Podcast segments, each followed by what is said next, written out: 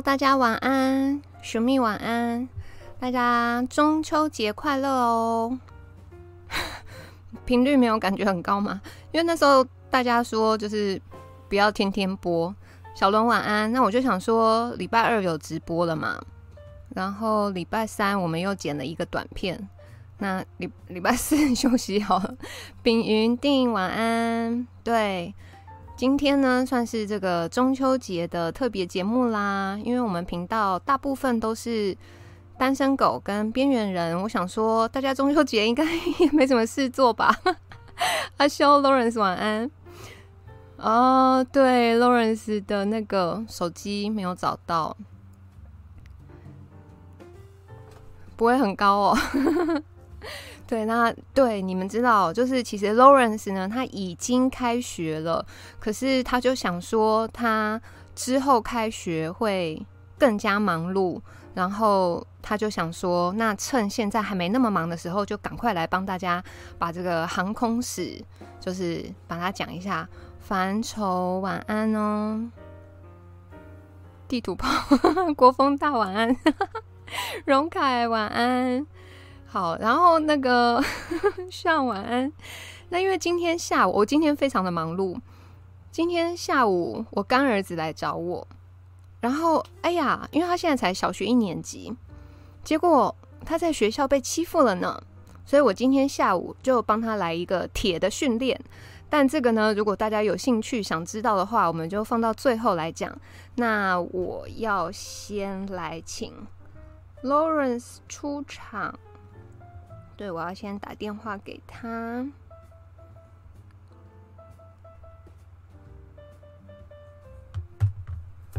哎，忘了，忘了插耳机了。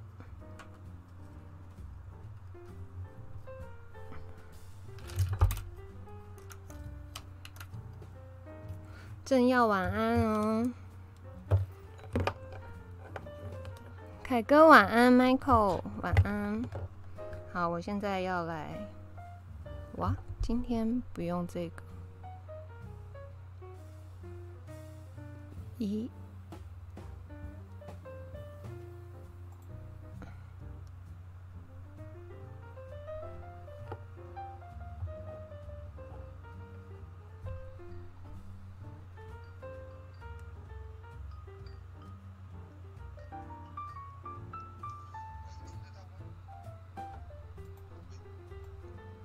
喂，大家有听到 Lawrence 的声音吗？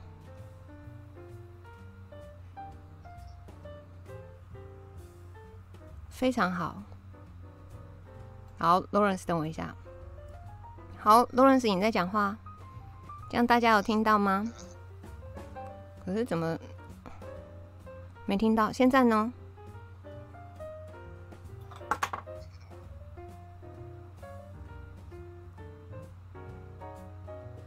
有吗？有吗？有听到 Lawrence 的声音吗？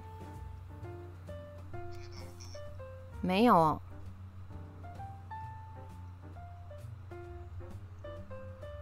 等一下，我看一下可以怎么调。嗯，因为 Lawrence 手机不见了，所以我现在跟他是用那个 Skype，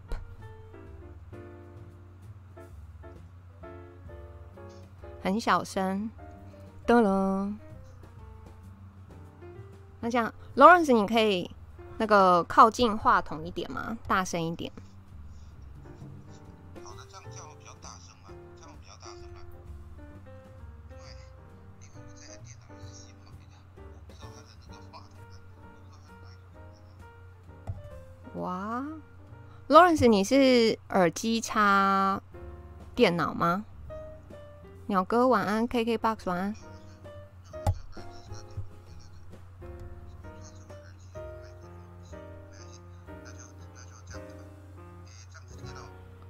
哦，他们说很小声呢。诶。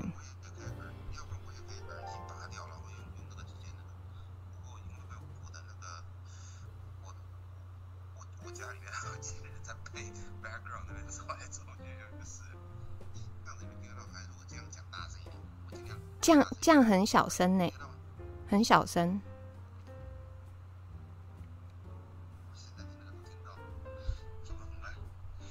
下，我看是我没开扩音吗？怎么用？等会儿，等会儿哦。喇叭吗？哦，这样呢？这样呢？来，Lawrence，再麻烦你讲个话。听到了吗？有有有，我觉得有变大声了。大家觉得呢？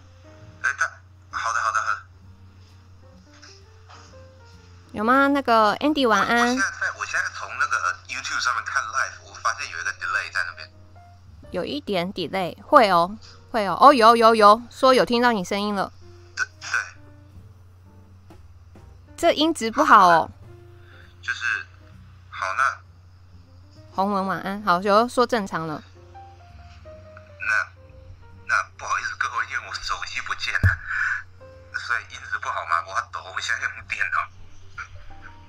略显含糊啊啊，怎么办呢？但我们没有，对，现在没有其他软体了嘛？声音怪怪的，噔噔噔噔，怎么办？可是现在我跟他只有。Skype 这个这个连线呢，只能用 Skype 连线，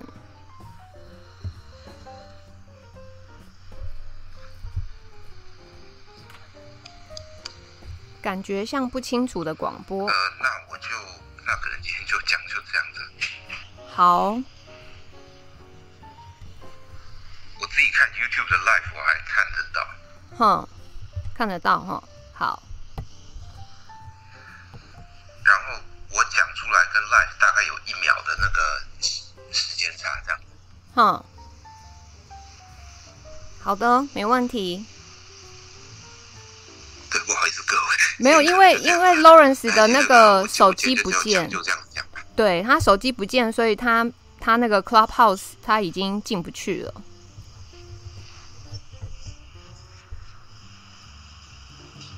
好，那我现在要刚帮你开投影片吗？呃，我在开始讲这个之前，我记得我上一我上一讲有一些那个东西我忘了讲了，我先补充一下。好。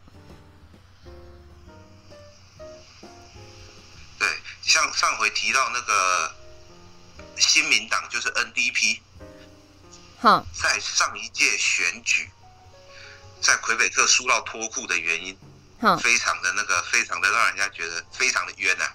哼，就是说，他当时是因为魁北克当时魁独党跟魁北克的极右派都打了一个，都打了一个选举口号，说你愿意让这个种族做你的总理吗？因为现在，因为现在那个 NDP 的这个。党主席是一个锡克教的印度人，印度裔的第二代。嗯，他们就用种族主义的方式，就把 NDP 把魁北在魁北克打到这个翻过来。嗯，所以大有些人觉得 NDP 在魁北克上一届选举的失败是非常输的非常的冤的。嗯，因为这不是一个好的那个输掉的理由。啊，Lawrence，哦，Lawrence，Lawrence，我插个话。所以你那个 Line 的电脑版也进不去，对不？对很遗憾。对，因为他账账密他都找不回来了，所以。对对对对。对，然后那个，然后其实那个我们现任总理特鲁多也不是没有他的争议。哼。他几年前。曾经为了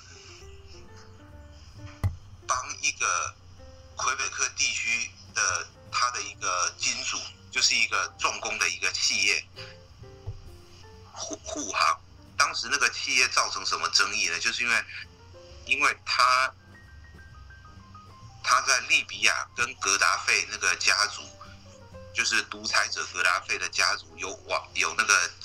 利益的一个关系的一个往来，嗯，结果违反了加拿大外交部的外交政策，所以加拿大外交部去检举，他就就要被处罚，嗯，结果特鲁多结果特鲁多直接把那个 把加拿大司法部长换掉了。啊，直接换掉哦！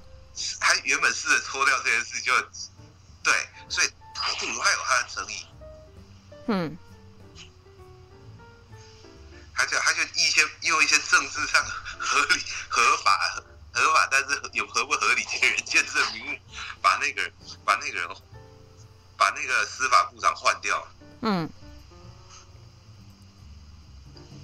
对，所以所以加加拿大也有这种，也有在加拿大也有台湾这种一些很那个的事情。其实跟台湾真的也蛮像的，哈。对对对对。嗯。对。他就官说不成，就把直接把对方那个调到别的部门去，因为好像总理有这个权利，我也不知道，我也搞不清楚。嗯。对，然后昨天我看到有人在问我说，我对汉光演习的时候，那个 F 十六冲出跑道，然后那个头插到土里有什么看法？然后你有什么看法？我我我当然我对这方面的我是。我是比较不了解，不过我我个人的意见是，出包这种东西，现在练习的时候出，总比打仗的时候出，真正要表演的时候出来的那个来的好。嗯，也是啊。空演习不管他怎么样，他演习的本质就是要练习。对啊，我们我们西方的教育是就是这样。嗯。甚至那个先前特斯拉射那个射那个不锈钢还是什么特什么很跌破眼镜的材料做的那个火箭，就就就试飞几次都直接直接啪炸了这样的。嗯。这个大家很多人就是很外面人会说哦，有些人会说啊，特斯拉你们说不行啊，SpaceX Elon Musk 是不是是不是只是怎么样？结果那个其实，其实特斯拉那个 SpaceX 内部的工程师就是他们的他们看法是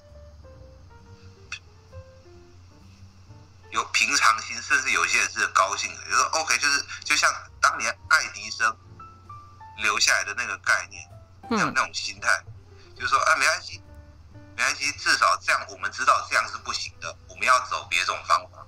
嗯。对，就是就是他他们想的，只要只要没有只要没有出人命，就没关系，再换一台新的再回来直接弄。对，这种这种正向态度，我觉得非常值得我们学习，这样的。真的。对。好，那我现在我觉得我应该可以开始讲了。好。呃。不好意思。对，这这是我们的封面哈。哦，那个后面很精彩哦，Lawrence 做了非常精美的那个投影片。那个大学时候的习惯，所以所以做的比较久，不好意思。没关系。然后最后四页是那个，最后四页是 reference 的那个目录。嗯，所以那个最后四页就是基本上是不用不用讲的。好的。然后下一页是目录，目录就是说，哦，我们今天大概有讲要讲哪些具体的东西。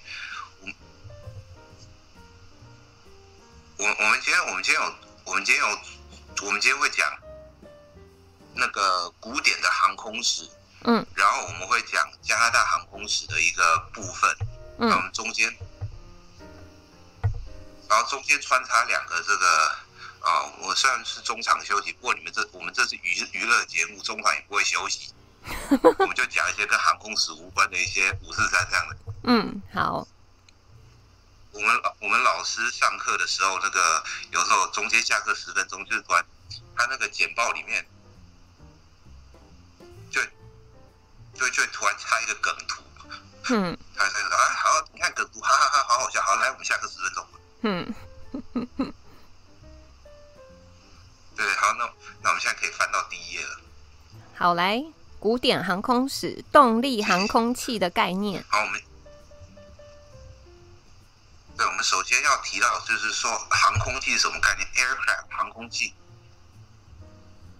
它航空器它这个东西哈，是原来是飞机发明的几十年前就有一个这个人提出来，他就是英国的这个当时英国的科学家叫有一个科学家叫那个 Sir George Kelly，就是凯利爵士，嗯。他主要是研究风筝跟滑翔机，然后他也提出了我们这里写下的这个航空器的三要素，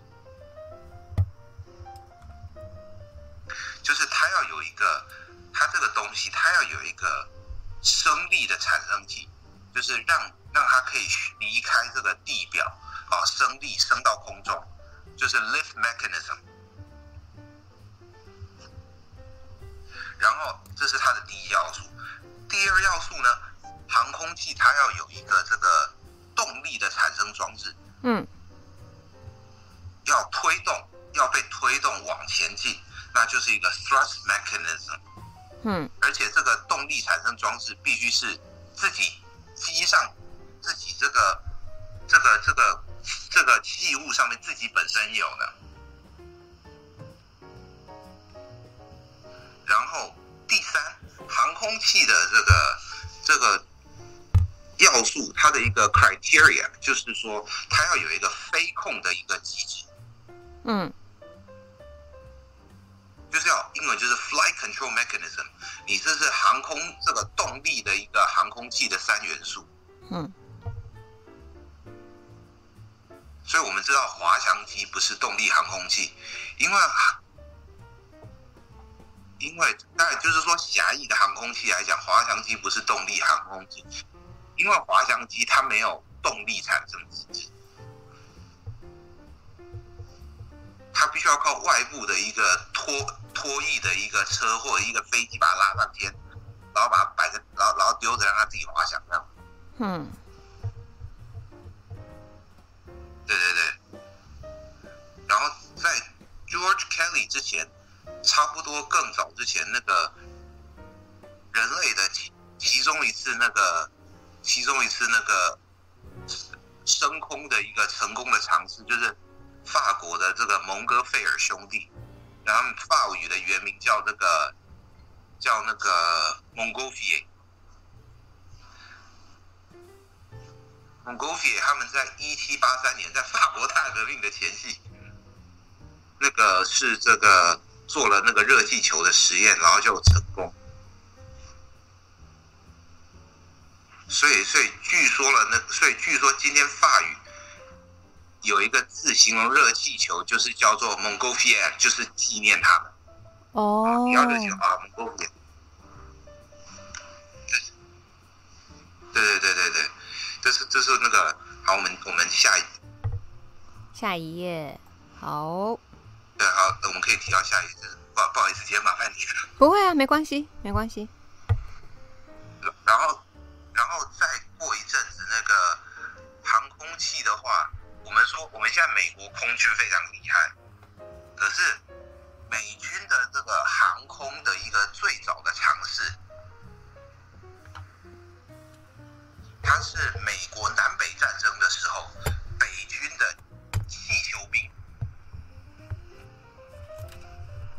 就是叫 Union Army Balloon Corps。当时那个我们不过他们就是他们就是坐着一个氢气，还不是氦气，氢气那个易燃的氢气的一个气球飘上天去侦察敌情。所以所以基本上这是一个高危职业这样的。嗯。对，那个那个当兵里面啊，抽到金马奖去做气球兵啊，抽到天王。抽兵签的时候，哦哦哦，你那个八字最重的人哦，抽到金马奖去当气球。然后他当时气球的一个运作的方式是，他当时我们说气球兵不属于航空器的一个刚刚提到航空器的范畴，因为他的他的那个气球用氢气升空之后，它有一个升力的装置，就是它那带氢气。可是它动力它没有动力跟控制的方式。因为他他的他移动的方式他移动那个气球的方式是什么？是另外一个更倒霉的气球兵腰间绑着一个绳子在下在下面用自己的自己自己爬自己走那样拉。嗯。而且他们必须要无限逼近那个敌军的前线，所以所以我那真那那真的都超串的，简单来说都超串。对对，这这这这没得怕报，所以才说高危职业。这也是为什么这个气球不属于航空器的范围，因为我们刚刚说航空器的三要素，叫、动力航空器的三要素，嗯，少了两样。哦，第一，它没有自带的动力系统。它也没有那个这个对对对它也没有自带的飞控系统因为因为坐篮子里面那个气球兵只能看而已。嗯对对对。对啊谢谢不好意思。不会没关系。对。然后那个它就是所以诶我们再回到那一页好好。再回到下一页好的。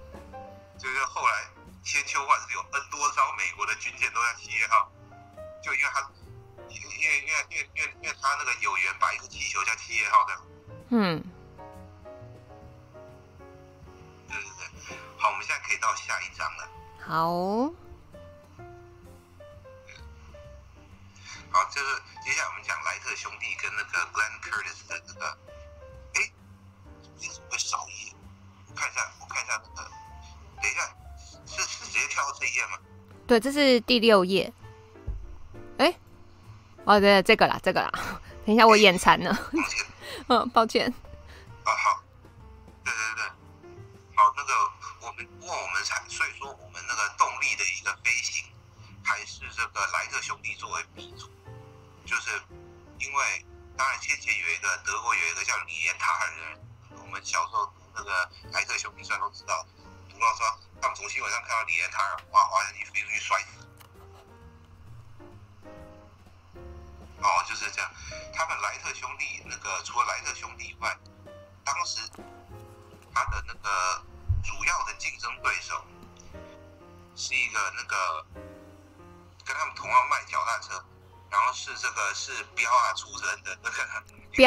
标啊是什么？八加九吗？哦是飙车族。哦标啊是飙车族。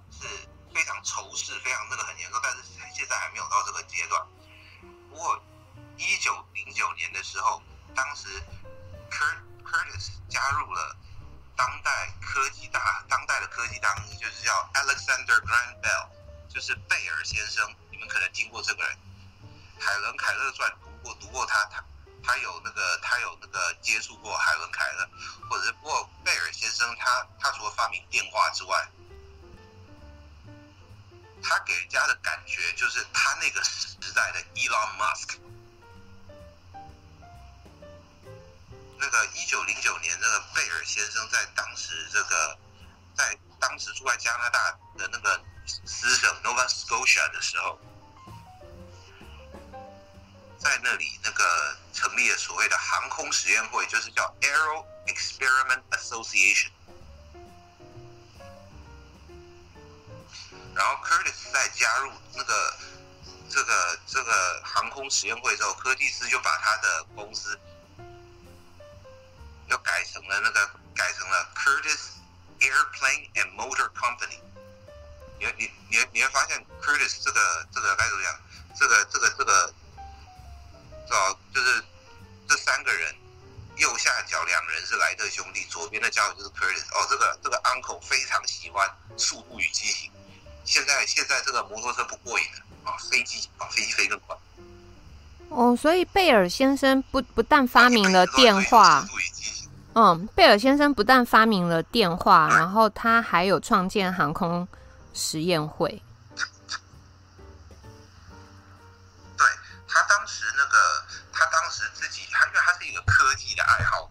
嗯，他没有参与飞机的那个直接的研发，可是那个我们接下来会提到，贝尔对资助那个加拿大的航航空史的进程，他有他的那个历史定位在那边。嗯，好，对，我们可以我们可以到下一章。好的，那个莱特兄弟的，就是莱特兄弟的一个争议的部分。莱特兄弟发明飞机之后，为了他他他他说哦，这是我的专利，他要保持这个饭票，他开始搞所谓的专利诉讼。嗯，他的专利是什么？就是所谓的这个叫这个 wing wrapping，就是翘曲机。翘曲机就是说他他那个飞机那个航空器开始发明的初期啊，当时当时的人普遍不知道飞。就是普遍知道，他知道那个飞机该怎么好好的控制。当时莱特兄弟发现，就是可以用哦，这个材料可能是木或木或者是什么蒙皮的什么弹性，我们就牵一条那个牵一条那个缆绳在那边。我要控制的时候，我就拉缆绳扭曲那个机翼，暂时扭曲那个机翼的部位，达到那个空气动力学上左右那个。制造空气动力来进行翻滚转弯的一些效果，就是右上角这个图就是这个翘曲机。嗯。结果结果莱特兄弟就发明这个，可是莱特兄弟他非常的这个保护，这个非常的有点阿吧。从这个时候开始，谁发明动力航空，谁这个谁应用了这个翘曲机。他就申请专利，把对方告到死这样。嗯，这一这个这这个行为一度造成美国的那个美国的那个航空这个发展的那个退步的那个进度落后，因为当时欧洲一看，哎，美国人开始，哎，我也开始搞那个。可是莱特兄弟的专利权不及欧洲，所以欧洲人就随便他们怎么弄，随便他们怎么搞飞机。所以飞机发展的初期。美国反而是落后，英法德这几个国家反而一开始是比美国先进的。嗯，就因为这个，所以后来 Curtis 在这个就是，可是 Curtis 就是这个啊，这个人标啊出身啊，非常的这个啊，这个这个非常的这个这个这个有志气，就是若有志气，他非常不服，哎呀啊，我我就要发明飞机。我就我就要搞飞机，叫 Curtis 搞飞机，来了就就搞他，然后就有那个，就在那个途中，Curtis，我们看右下角这个图，就是 Curtis 发明的飞机，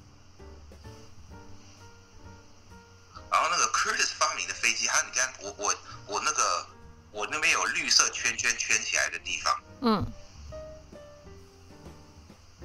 这个圈圈圈，这个就是叫所谓的这个，诶，中文叫这个，中文叫副翼，就是叫英文叫 aileron，然后副翼，然后还有这个机翼，就是它不再是用拉 cable 拉那个拉那个缆绳来那个。来改变机翼的那个弧度，它而是它设计了一个机关，那个透过控制就会那个就会转动，或者是如果是机翼的话，透过控制就就可以缩回去，然后再打开来。它透过这个，它透过这个设计规避了莱特兄弟先前那个我们右上角那个翘曲机翼的专利。他 Curtis 他用了一辈子的时间啊，这个倾家荡产终于研发出来。然后 Curtis 跟莱特兄弟在这个法庭上这个告的刀杀的刀刀见，双双方都告到最后，双方都破产，双方都因此抑郁而终。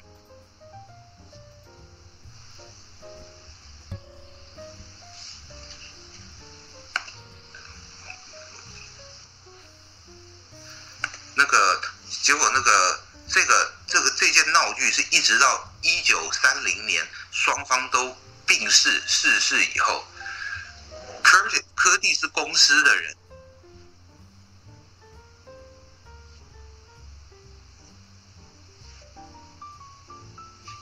这个他并购了这个莱特兄弟的公司。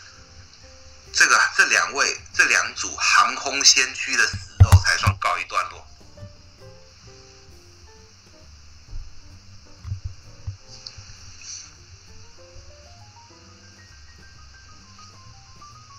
所以他们中间是有这一段的。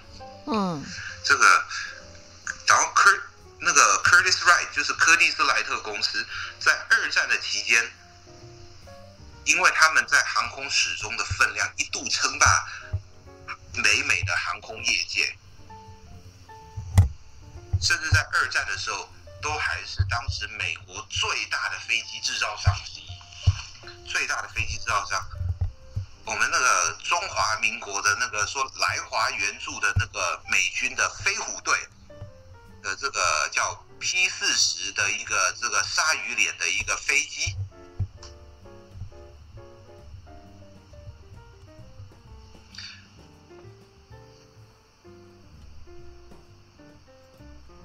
就是这个 Curtis Wright 做的。喂，听到吗？有有有。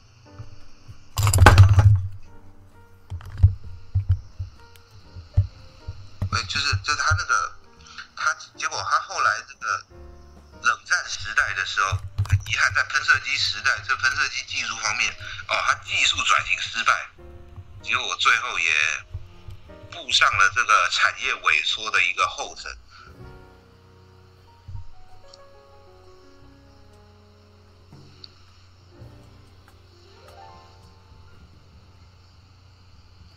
结果他最后只能把这个飞机厂房卖给那个那个北美航空公司，就是 North American 这个 Aeronautic，然后这个北美航空公司就是后来帮中华民国做军刀机的那个公司，设计军刀机是他们设计出来的。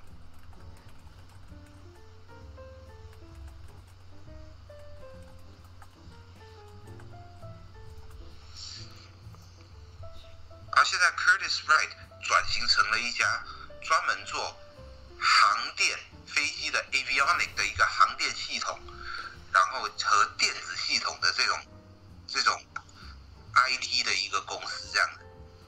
它现在叫 Curtiss Wright Defense Solution。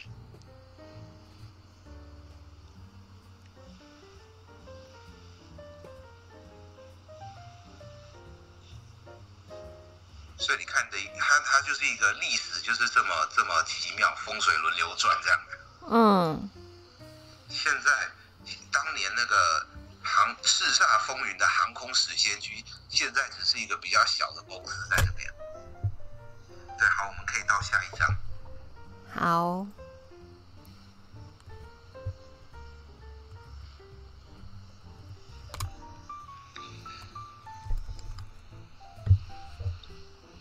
对，然后那个，我们现在这里我们讲那个 A，我们再继续讲 AEA 的故事。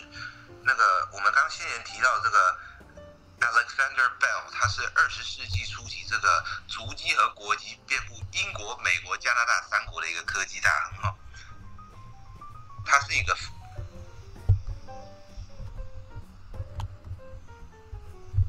然后他是一个这个非官方的组织，就是航空实验会，也就是 AEA。他除了贝尔先生的自己之外，那个 AEA 还有还有那个 Nova Scotia 出生那个多伦多大学的这个毕业生，叫做这个麦科迪先生，就是叫 John A. D. McCurdy。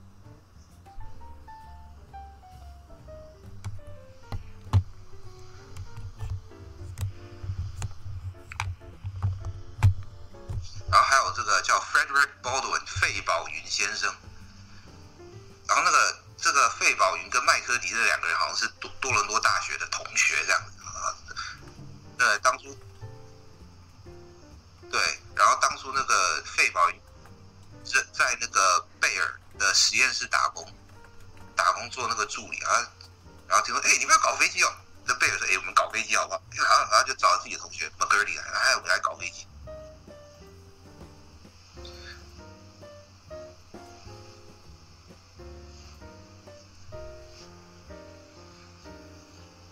然后还有这个美军的这个叫那个叫 Thomas Selfridge 塞弗瑞吉上尉，就是我我们我们看这个图哈，这个下左下角这个图就是 AEA 的标志，这个右上角还是我们的老朋友，这个这个这个阿贝就是贝尔，然后旁边这个然后旁边这个阿杰就是他旁边这个阿杰意气风发。哦，非常追求速度与激情，就是那个 Curtis。嗯。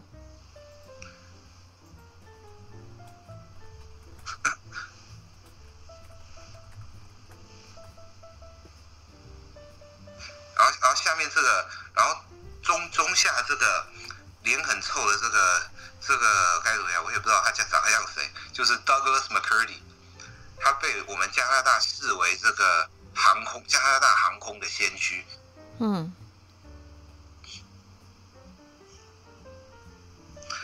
然后旁边这位长得像周董的，就是费宝云先生。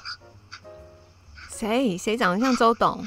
然后右下角就是叫右下角就是美右下角这个这个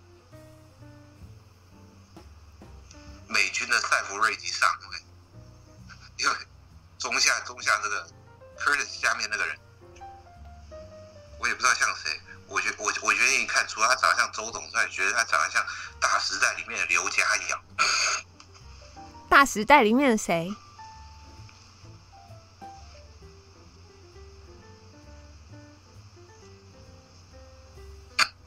不好意思，是台湾连续剧。没有那个刘佳瑶。刘刘佳瑶哦。这是上一个民视的那个连续剧的梗，不好意思。不好意思。八点档的梗。嗯。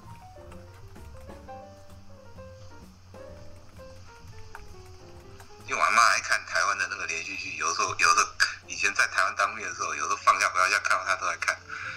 OK，然后这个塞弗瑞吉上尉，他后来这个，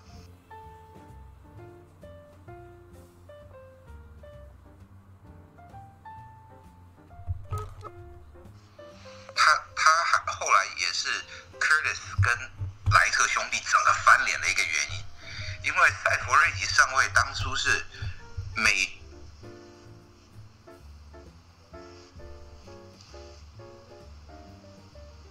因为他他是美军的那个对航，美军派去对航空技术，呃，那个做那个稽查，还有那个不是说稽查，就是参与了解去接洽的这个技术专员。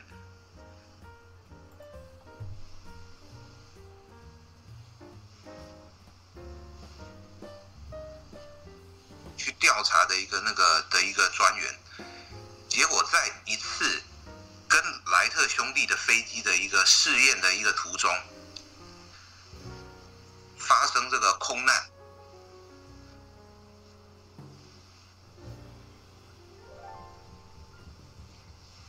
结果那个莱特兄弟中的弟弟奥威尔莱特没事，但是赛佛瑞吉上尉却摔死了。哇！所以这，所以这个赛弗瑞吉上尉也被美国国史记载为美国史上第一位空难身亡的遇难者。当然，他的死也让 Curtis 对莱特兄弟更加反感，说你们。你们用这种专利的一个态度，不精进技术，结果你今天摔死了我一个 道上兄弟，我这这个两只就是结下。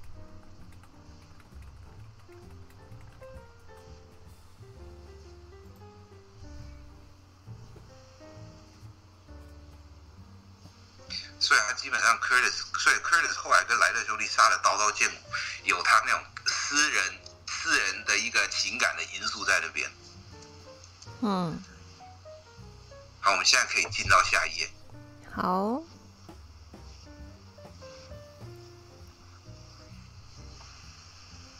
对，我们现在可以那个下一页。有。对对对，然后我们现在就我们现在就是可以说，AEA 在加拿大是怎么样这个这个带把航空带到加拿大。先前贝尔先生那个在做风筝的时候。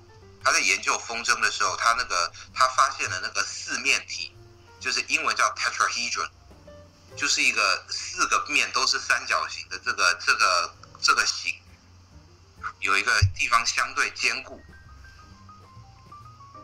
他他他原本以为这可以拿来，这可以拿来做那个做一个航空器的一个这个那个航空的一个升力装置，就他就。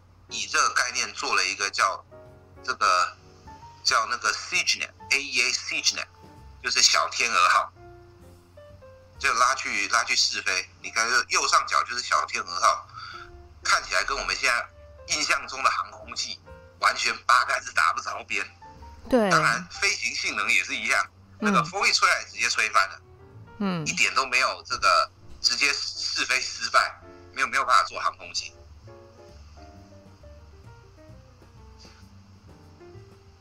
然后，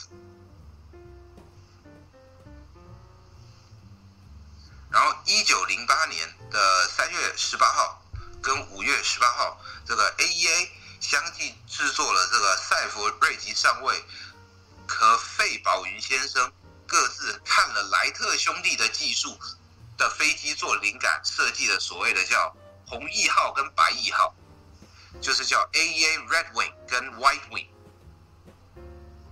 不过双双试飞都以这个坠毁告终，对吧？设计不好，飞出去啪摔了。嗯。然后一九零八年，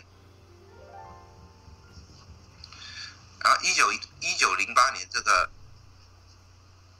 这个新加入的成员 Curtis 设计的叫做金龟号，当时这个又借鉴了更多理论和技术。在美国试飞试飞成功叫 AEA Junebug，对，就这是一个这是一个例子。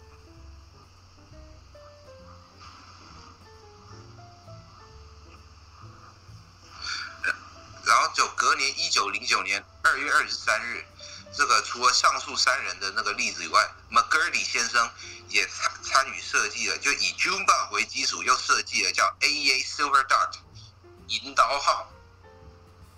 并在加拿大那个 Nova Scotia 的一个地方叫 Baddeck 这边这个试飞，并且自己哦头硬着头皮亲自开这个叫亲自一个驾驶。嗯，当时 McGurdy 先生的飞机就是离地六十九公尺高，然后飞了大概。一英里半，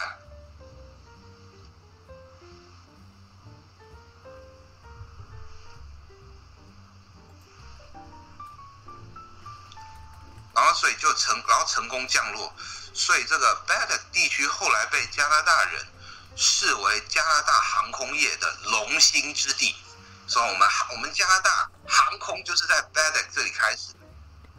哦，所以后来 McGurdy 先生过世之后，他也是葬在 Baddeck。然后二零零九年的时候，Baddeck 地区的那个二零一九年就是二月二十三日的时候，还举行了银刀祭，那个就是纪念这个 McGurdy 先生的这个飞机的试飞成功，所以当时的这个航空爱好者就。还有政府资助下，就是复制还原了当时 McGurdy 先生的用手稿复制还原了 McGurdy McGurdy 先生的引导号，对，然后就然后就请了当时加拿大的一位太空人，依照 McGurdy 先生原来的高度还有飞行路线再试飞一遍，哦，作为纪念跟庆祝的这个意思。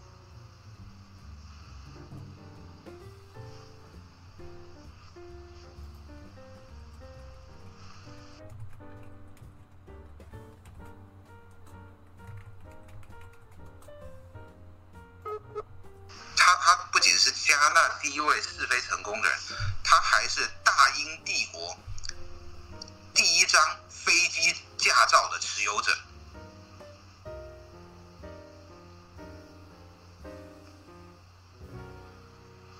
但是 McGurdy 先生他的他的那个他的飞行的一个生涯并没有很长，因为一九一六年的时候，他突然发现因为自己生病。眼睛恶化，他就不能再开飞机了。嗯，还有因为突然生病，眼睛不好，就没有办法开飞机。不过后来 McGurdy 跟飞机还是还是放不下飞机，所以后来 McGurdy 主要的那个工作就是转战这个机场管理，就走走行政、走管理就对了。他后来的一个一个事迹就是。他在多伦多的 Long Branch 那边，对他，他是加拿大，他又他管理了加拿大史上第一座机场，就是叫 Long Branch。多伦多地区有一个地方叫 Long Branch Airfield。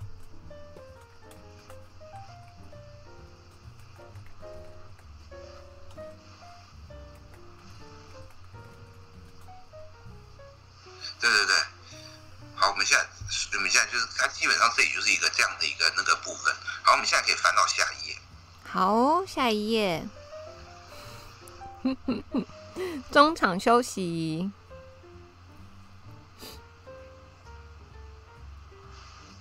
好，这下一页我们现在中场休息，最后的回合 啊。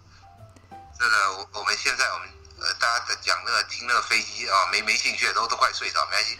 我们现在罪恶的回合，深夜的一个罪恶回合，我们讲美食。好，啊，这是这个加拿大，我们加拿大的一个这个一些小吃。嗯。啊，这个首先我们这个标题旁边那个看起来像巧克力块的一个东西，嗯，那个叫 Dynamo Bar，叫奶魔棒。哦，是奶魔棒，不是另外另外一种魔棒。奶魔棒，你如果要当做另外一种魔棒来使用啊，我也没办法。奶魔棒啊，另外一种什么魔棒的？我只是想问你，那样你那样不会黏黏的吗？哟。哦，不好意思，刚自己开车。对，它叫 Dynamo Bar。奶膜棒，它是一层那个，它是一层饼干，然后一层奶油，然后再一层巧克力酱，就是它中间会有压碎的那个。我我我自这个，我自己吃曾经吃过一次，我自己是觉得太甜了。啊，太甜了，嗯。然后，然后，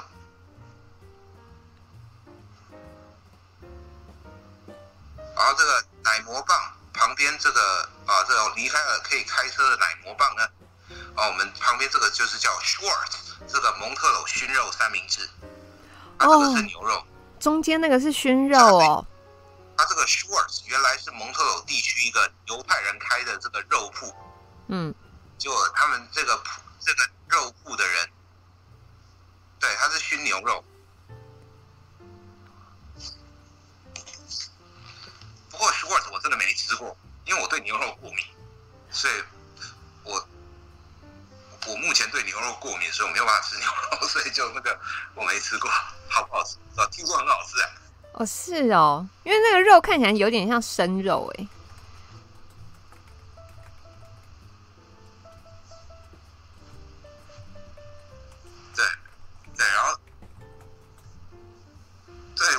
弟弟我我弟弟我弟妹都吃过，他们说很好吃啊。嗯，那个，然后左下角，左下角这个叫 poutine，这个 poutine 可能很多人都吃过。嗯，这个这个它它它它的成分非常的罪恶，嗯，非常的这个哦，这个听了就呜呜这个的感觉。它是炸油炸薯条，嗯。它主要成分油炸的一个薯条，然后上面再加起司，那个软软的那种起司块，然后再淋上那种那种勾芡那种热的那种肉汁肉酱，就是西方国家他吃他吃烤肉或者是煮肉，他会涂的一个酱，像就像热热这样淋在那叫 gravy，这个热量就超高。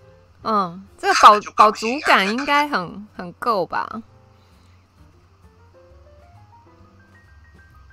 普汀这种鸡，我一年只会吃一次。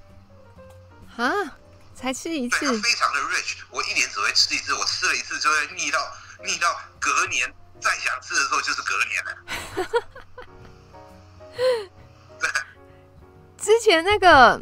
永康街那边有开一家，然后好像也是加拿大华侨回来开的，他就是专卖普汀这个东西。接下来最下面这个是我最喜欢的，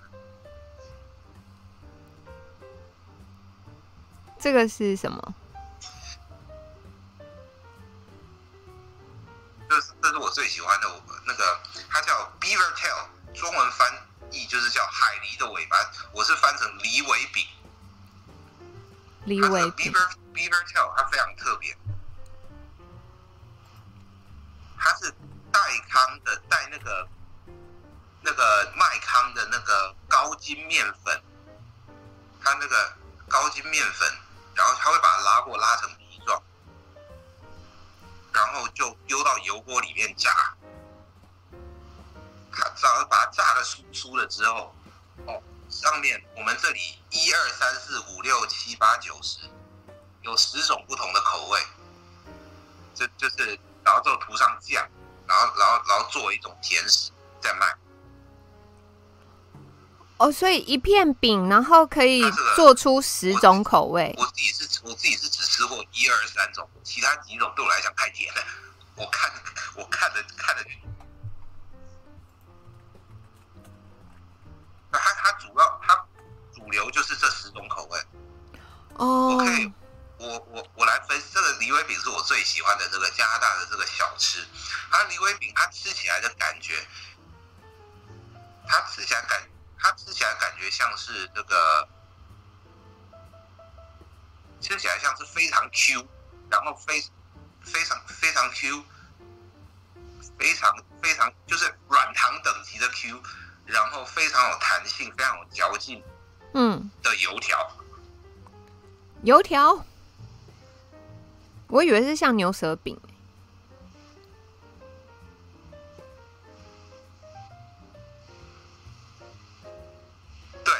它的口感，它的口感有点像是油条跟甜甜圈的合体，它的口风味有点像是它，因为它的味道，它的它的它是加糖粉，嗯，或者是加那个巧克力酱，所以它它吃起来有，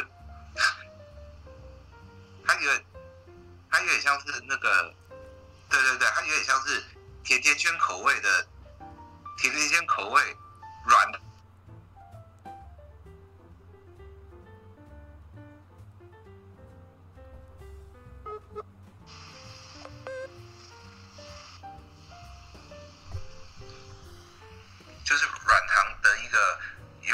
一个油条这样子，嗯，喂，听到吗？有这个，有，它就是有点像是甜甜圈口味，对对，软糖口感的油条。啊，对，今天先讲了这么多这个加拿大的这个美食，啊，如果造成各位女性观众听了就变胖，真不好意思。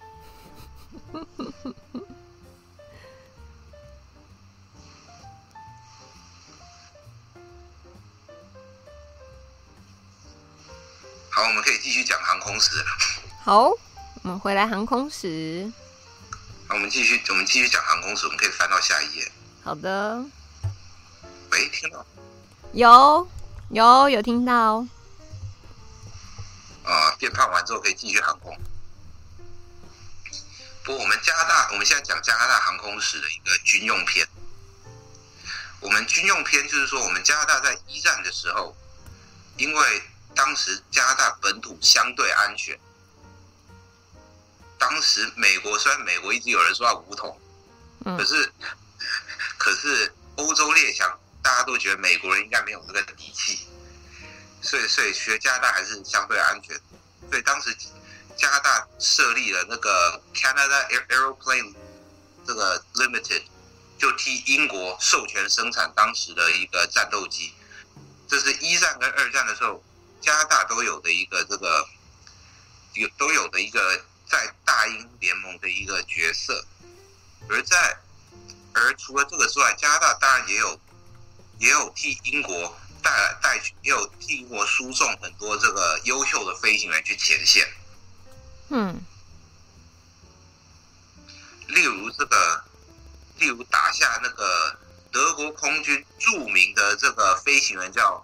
绰号 Red Baron 红男爵那个 Richtofen 里希霍芬的飞行员，就是一个叫加拿大这个，就是一个叫 Roy Brown 的一个加拿大飞行员。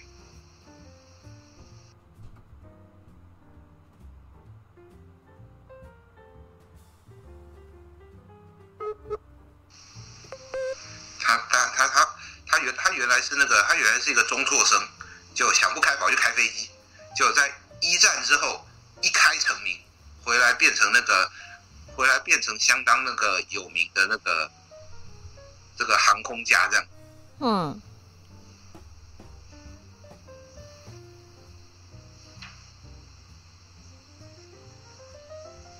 所以，所以，所以你会发现，世界航空史上面很多那个很多那个有头有脸的大人物，都是都是没书没读好，都是中辍生，就就非常特别。所以不是中辍生就怎么样，以以前都是八加九这样。非常特别，嗯，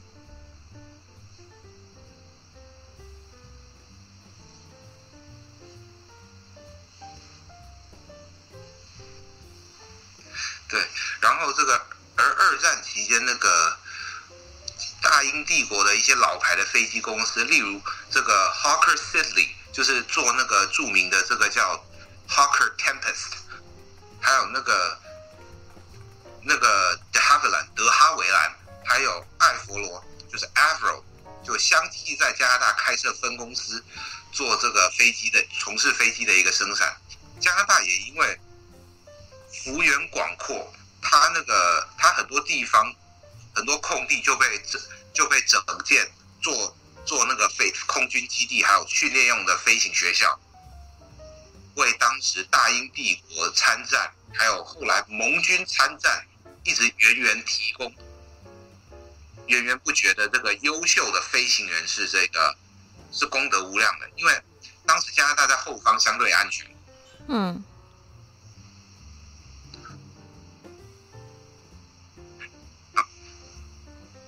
然后加拿大也提供这个飞机生产的原物料，比如说最著名的这个一个一个例子就是英军汗马功劳的一个名，就是就是德哈维兰。就是我们我们看到那个，我们看到中间那个那个那个双螺旋桨的这个飞机，就是德哈维兰的这个飞蚊式战战斗轰炸机。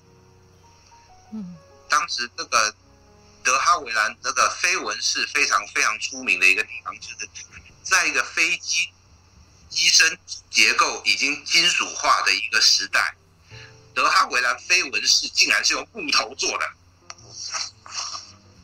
啊！结果，当时木头做的一个飞机，是是想说金属，尤其是铝，是一个战略的一个物质，不想花的这么快，所以就哎，我们我们有很多树，我们加拿大很多树，我我们自己大英帝国有很多树，加我们的殖民地加拿大很多树，来我们砍树来做飞机，然后就，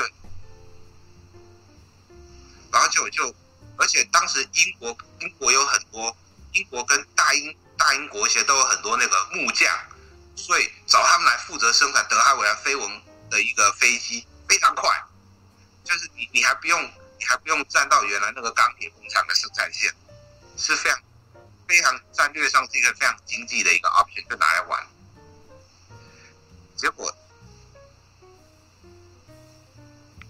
结果德哈维兰的飞机不仅是经济之外，德哈维兰飞机还一战成名，因为它木造。它比其他的飞机轻，结构上，结果它变成二战时代欧洲战场上飞得最快的飞机。在喷射机出现之前，这个德哈维兰的飞文号是欧欧洲战场上飞得最快飞。原本想要拿来当轰炸机，就没想到它飞得比战斗机还快，就干脆拿之后后来就干脆做了一个改型，专门拿来当战斗机用。哦，哇，还有这一段。然后除了德阿维安的这个飞蚊号，它大部分的原材料是加拿大、加拿大、加拿大提供的，因为加拿大树树加拿大树很多，尤其是那个差点省长被当成树的那个 New Brunswick，这大家上一讲大家可能都还记得。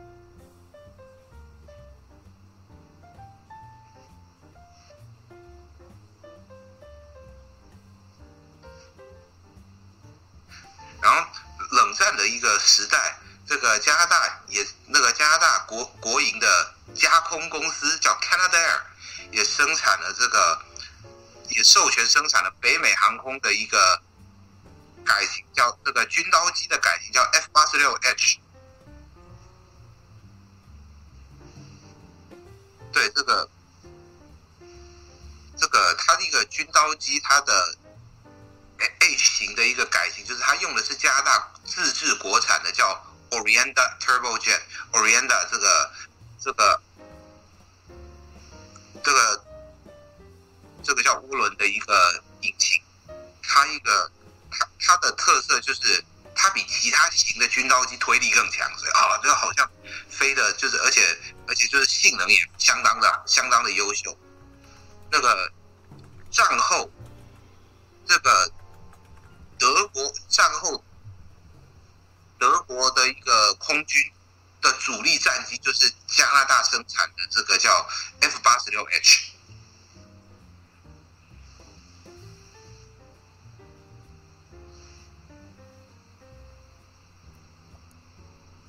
大家主力前线的战机就是这样。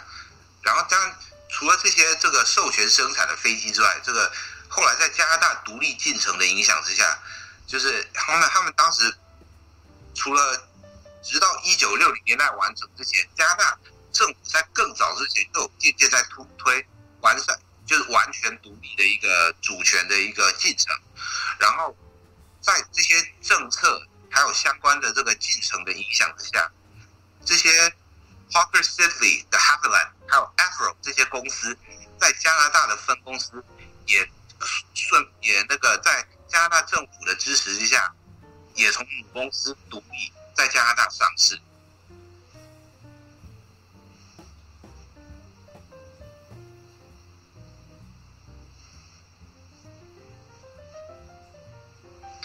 好了，我们现在可以走到下一页，就是就是总它是它当时是一个列强加盟啊，稳扎稳打的一个现象。然后我们接接下来我们就可以讲下一页。好。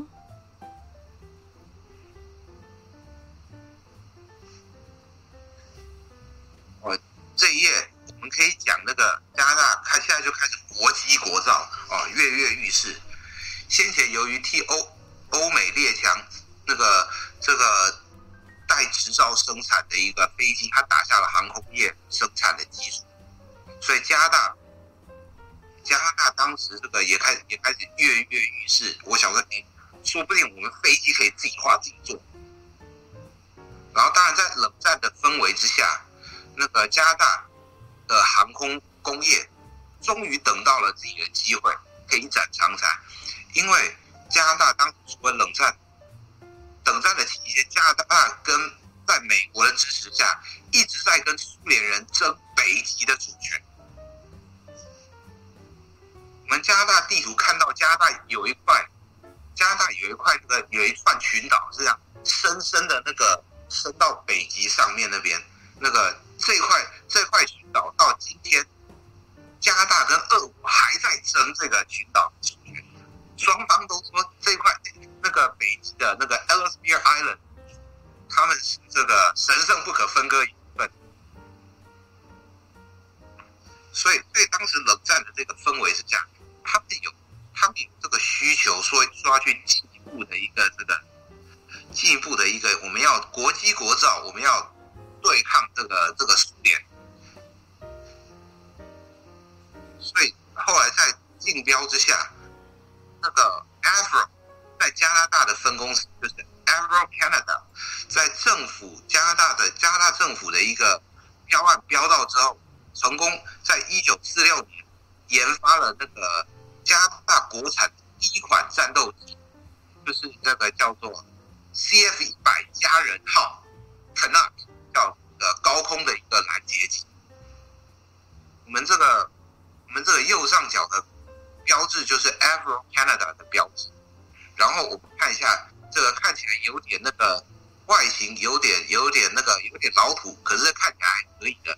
这个绿色一九四六年左边的这个这个。这个喷射机啊，就是我们的这个我们国产，我们加拿大国产的这个 CF 一百加人号。然后这款加人号虽然看起来土土的，性能还不错。嗯。还有外销到比利时。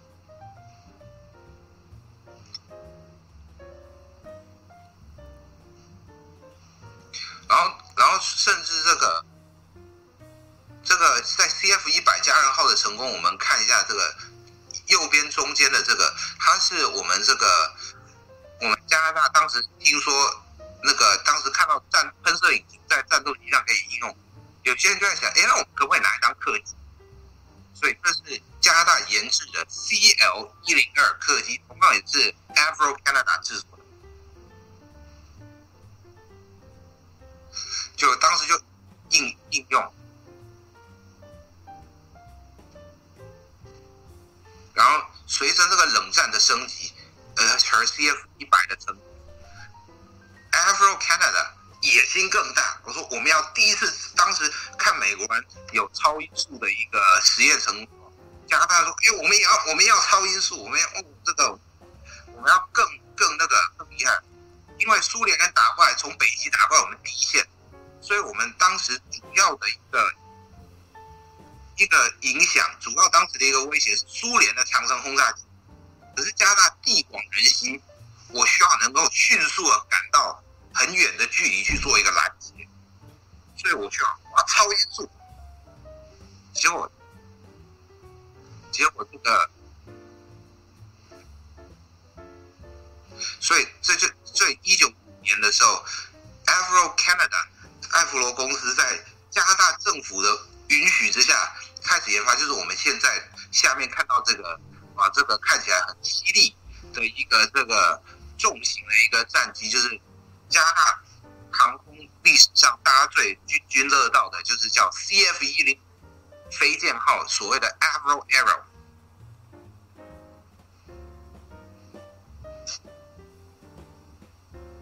当时是那个在 Avro Arrow 之前。美那个北美还没有任何一家航空公司试图研制一种两倍音速的战斗机，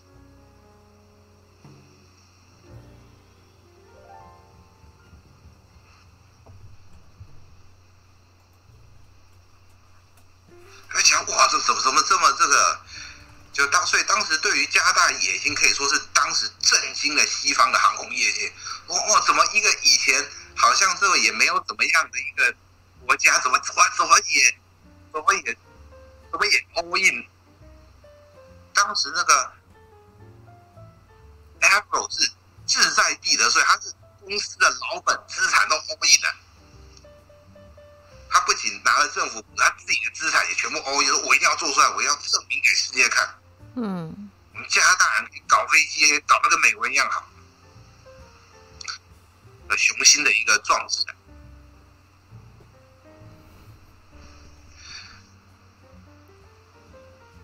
好，我们下一页可以看出加一加拿大后来搞搞的都怎么样？我们我们翻到下一页好了。好，对，我们可以翻到下一页。有。后来的结局是怎么回事？啊？很遗憾，当时 CF 那个一零五这个飞舰号都试飞成功的时候，突然被当时这个保守党的总理叫 John Diefenbaker 大一回砍掉了。砍掉的理由也是大家都听过的那个老梗啊，这些钱可以给多少孩子买营养午餐？他不仅砍掉，还那个还拿还拿还那个还下令销毁一些技术资料，让当时的研发人员欲哭无泪呐。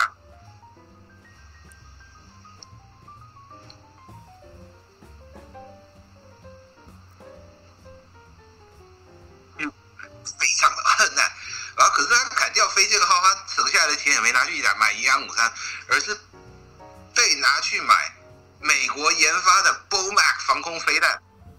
结果这个 BOMAC 防空飞弹这几次拿来加拿大试飞了几次之后，发现不符合加拿大的防国家空军的一个空防的需求，就那个就就整个那个就。就就就觉得自己自己变台的，所以很多人，所以很多人说那个，所以很多人怀疑 John Diefenbaker 拿了美国军火商的钱。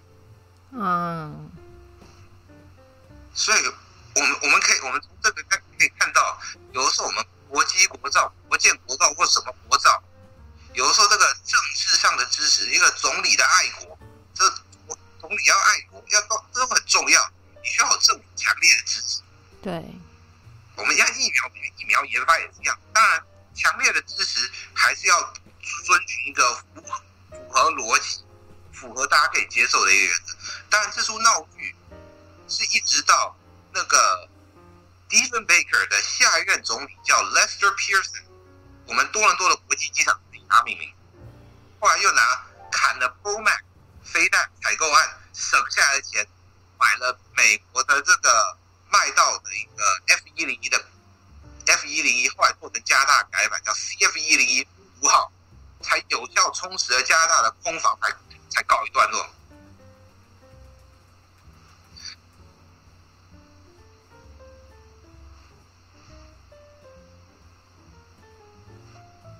所以这对加拿大航空产业是一个重大攻击，直接造成当时为了研发飞剑号。的这个 Avro 公司倒闭，直接链断裂，这个倒闭。研发到一半的那个 CL 当时的喷射客机 CL 幺零二也做不出来了，倒闭了。然后那个，对对，加拿大那那个加拿大的一个这个航空业是沉重的打击，甚至加对一直一直到今天，加拿大航空业。都有点半死不活、一蹶不振的状况。设计航空业就是因为当时交一个飞个大笔一挥，把飞剑号的计划砍了。所以，我们这种航太系出身人特别恨 John Diefenbaker。嗯，我我们我们这种我们航太系，我们大学航太系出身的人，很多人在公共场合看到 John Diefenbaker 总体的肖像，或者是那个画像。我们会坚定的、坚定的伸出手，坚定的伸出手，然后比中指，比中指，王八蛋真厉害，嗯，对，害害我们这个产业一直半死不活，就你王八蛋害，啊，这个，这个，这个 John d e e n 被我们是被，对对。不过，在渥太华的那个渥太华的街区有一个 John Diefenbaker 的雕像，嗯，旁边有那个先前提到的军神 Arthur Curry 亚瑟科瑞将军的雕像，所以在在对那个雕像比中指的时候，还要瞧一下，免得不小心比到旁边的科瑞将军就。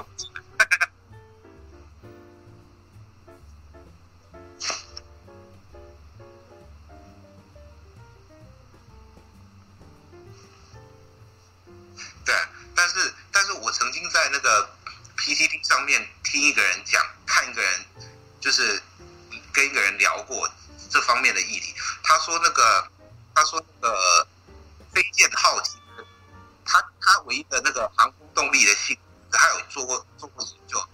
他说他说飞剑号的功能飞更快而已，它的转向性转向性其实不太好。以航空动力学来讲，我们看转向性不太好。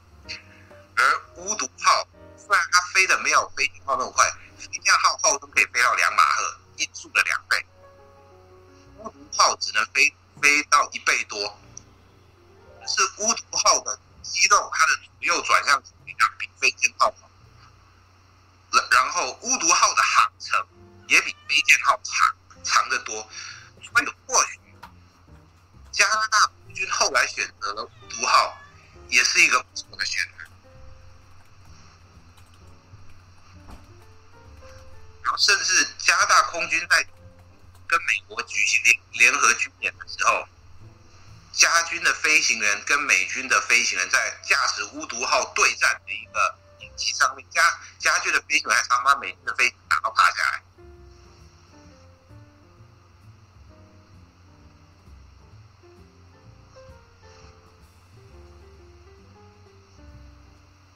所以，所以家家家军也是非常看重巫毒号的。好，我们现在可以进进行到下一页。好，对，这个下一页的一个步。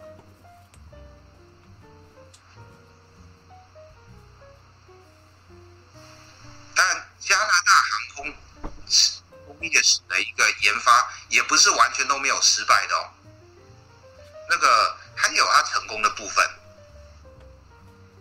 它那个我们也不是。比较著名的例子就是，就是加工公司的那个叫这个 CP 一零七 Argus 白眼巨人号，这个叫 Argus，就是就是我们现在看到这个四只螺旋桨这个飞机，还有还有那个加工公司研发的叫做这个 CT 幺幺四家教叫 Tutor 家教机，这个我们这个上面这个四只螺旋桨这个。白眼巨人号研发出，研发有它的故事。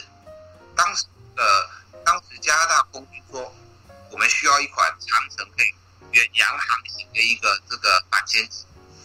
然后那个，然后当时就是说那个，当时就是说我们来看那个，当时就跟英国的这个这个飞机那个 Vickers 的一个飞机公司的一个，还有英国有一个合作建教合作，然后。英国的飞机公司说：“哎，不然我们把那个一款叫做 Britannia 的客机过来改装之后，之后给你们，然后你们授权生产。”结果加拿大的工程师看到那个、那个、那个、那个跟英国人开会的时候，看到 Britannia 的时候，一看说：“哎，没关系，翅膀留下来，我们引擎跟机身不要了。”然后英国一听，咔，这样子。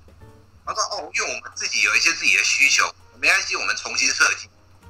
所以白眼巨人号这个 Argus，它从头它的它跟它原来的原型机叫 Britannia，它的它的机翼还是 Britannia，可是它机身是重新机身跟引擎是重新设计的。啊，就是翅膀给我们，没关系，机身你留着，我直接拿回去就行，很奇怪。英国一听下午茶感，不这样。”英国人这个结果，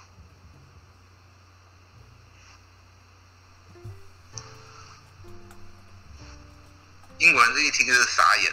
然后，然后这个白眼巨人号还有一个非常特别的一个故事，就是他可能因为他用加拿大国产的引擎，然后再加上他引擎的一个排气口的一个有关设计的原因，白眼巨人号的飞行有一个非常特别的现象，就是它引擎的转。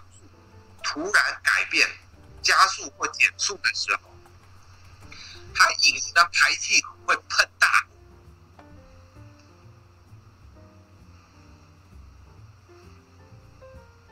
它的引擎就会喷大火，对，就爆喷大火，就有点爆炸的感觉。可是它不是这爆炸，就是喷大火，让你以为爆炸了这样子。结果，所以你可以看到，你在那引擎上面，你可以看引擎的那个引擎盖周围都焦黑的那个原因，因为它的引擎它在突然加速减速就会喷大火。所以家军跟美军在演习的时候，有的时候这个白眼巨人号这个巡航巡逻过来要降落。降落在美军的基地啊，还是减速？就美军看到美军看到那个看到这个白眼巨人号喷大火啊，惨了，完蛋了！那个消防车赶快准备过来，然后救护车赶快准备过来，然后就哇，完蛋了，坠机了，空难要发生了，然后然后就然后就看到白眼巨人号这样降落，然后就结果我们打开之后，家军的飞行。机组员这样傻傻的走，就一边傻笑一边走上，问大家为什么那么紧张？所以美军美军美常被白眼巨人号这个性能吓破胆，像哇塞的这样子。那加拿大每天加军每天看这白眼军号喷大了不习惯，啊，美军的没有没有看过这样的。然后后面下面这个就是所谓的那个 CT 幺幺四叫叫家教机。家教机这个，它非常的一个特别的地方就是，它有成功外销到马来西亚。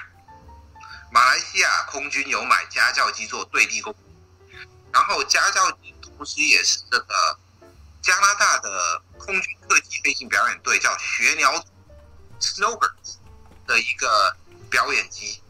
现在这个我们我们这个红白相间的一个涂装，左下角红白相间的涂装就是。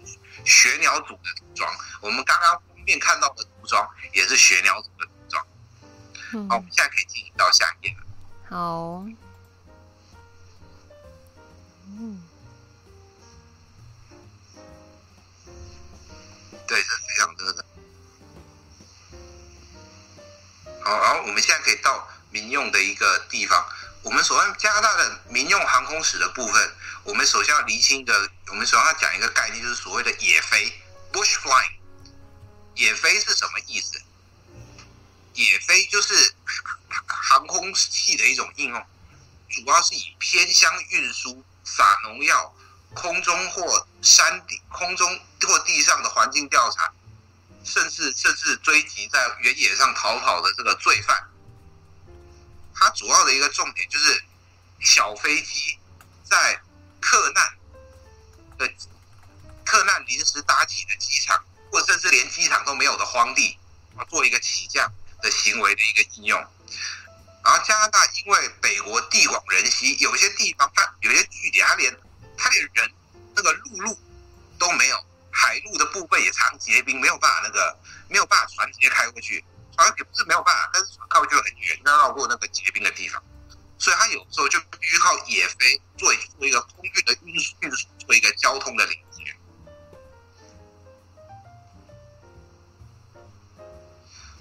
然后我们这我们这一张投影片，我们就可以看到加拿大野飞的野飞飞机的一个这个这个翘楚，就是从英国分灵体啊分灵过来的这个。这个德哈维兰的公司就叫 De Havilland Canada，就也就是这个他他们设计了很多这个野飞的一个飞机。右上角我们这边是德哈维兰的一个标志，德哈维兰加拿大德哈维兰就是 De Havilland 后面再加加一个 Canada 啊，就是分公司。然后就我们从上到下，从左到右，我们就可以看到这个这个。这个就是这个叫做这个野飞的一个这个飞机的德哈维莱的一个机型。哇！我刚是我刚这里一看，有有一张有一架飞机的图，我忘了我忘了放，不过那架图应该是就是首先野飞的这个就是就是我们首先看到这个左边的那个水上飞机，就是所谓的叫 The Havilland Otter，海这个叫这个叫这个我们刚。哎，不对不对，不是不是 Otter，不是 Otter，叫 The Havilland Beaver 海狸号。那个海狸号 The Havilland Beaver，这个海狸号它就是这个这个野飞的一个特的飞机，它是一个小型的，然后它用活塞引擎的一个水上的一或陆上的一个飞机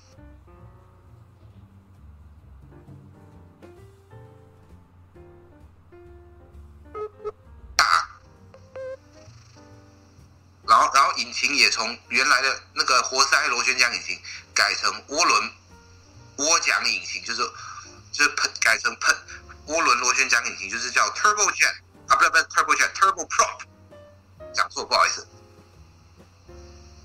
就是，然后然后一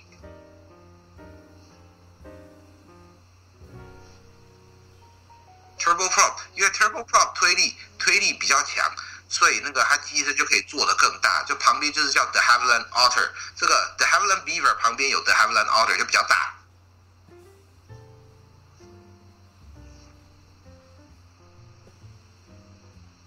叫海獭号。然后当然这个接下来这个图我没放上，我不想忘记放。后来他他们的 Haviland 做了 Otter 觉得不过瘾，一句 Turboprop 不过瘾，我们两句哦放翅膀上叫。The Havilland Twin Otter，双獭号，哦，这个机身又更大。现在那个 Twin Otter 虽然我图没放上来，不过我们如果在哥哥伦比亚省温哥华的一些高楼的观景台往这个港湾观景的时候，我们常可以看到那个当地的那种小牌的航空公司啊，用这个 The Havilland Otter 或者。或者甚至 The have a Twin Otter 的飞，就从港湾的那个海里海水里面直接起飞这样的，它可能是飞去，它可能是飞去那个温哥华岛的维多利亚或者是别的地方，比较偏僻的地方，偏乡的一个因素。然后，然后接下来那个，接下来下面我我有放的这个，我有放的这个两两两台都是家军在用的。就是就是轻型的运输机，左下角这个灰黑白的照片就是叫驯鹿号的 Havilland Caribou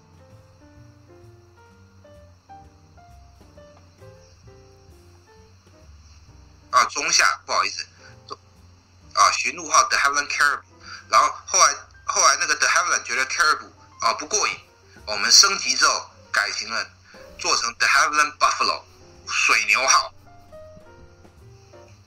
然后驯鹿号跟水牛号在那个在空展的时候，在那个飞机的展演的时候，都会表演一个特技，因为他们的那个他们的这个旋转比高，升力升力产生能力好，所以他们他们在那个他们都会做的一个特技，就是他们会他们会飞机就会从他们会俯冲下来，开起落架，然后雷残。然后再重新起飞，然后用就是飞机的鼻轮这个点地雷残，然后再重新起飞。很多飞机是做不到的。你说它这翅膀的一个设计，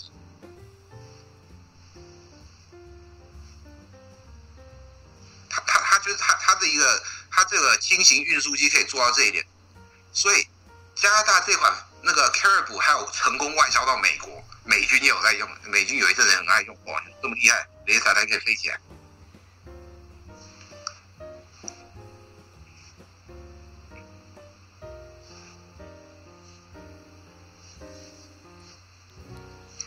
然后下面这两个就是我们这个呃 The Havilland 的一个 Dash 七跟 Dash 八，左边是 Dash 七，四只引擎的是 Dash 七，右边是 Dash 八，那个。Dash 七是完全追求一个飞行性能，它的四支引擎推力强大，所以它的飞行性能非常的好。不过后来航空公司用了 Dash 七一阵子之后，反映了这个反映说哦，Dash 七四支引擎耗油量比较大，比较贵。然后航空公司说哦，那我们那我们推出一个经济版好了，Dash 八四支引擎砍掉两支，就变成这个 Dash 八。然后就然后就变成这个 Dash 八，然后用更轻的材料、更先进的一个一些技术，增进它的推力。就就就就让航空公司这个青睐。然后我们这个 Dash 八呢，我们台湾的立荣航空跟大华航空以前都用过。然后这些德哈维兰这些飞机，他们的一个特色就是他们可以短场起降。短场起降就是说我可以在非常短的助跑哦，我就可以起飞。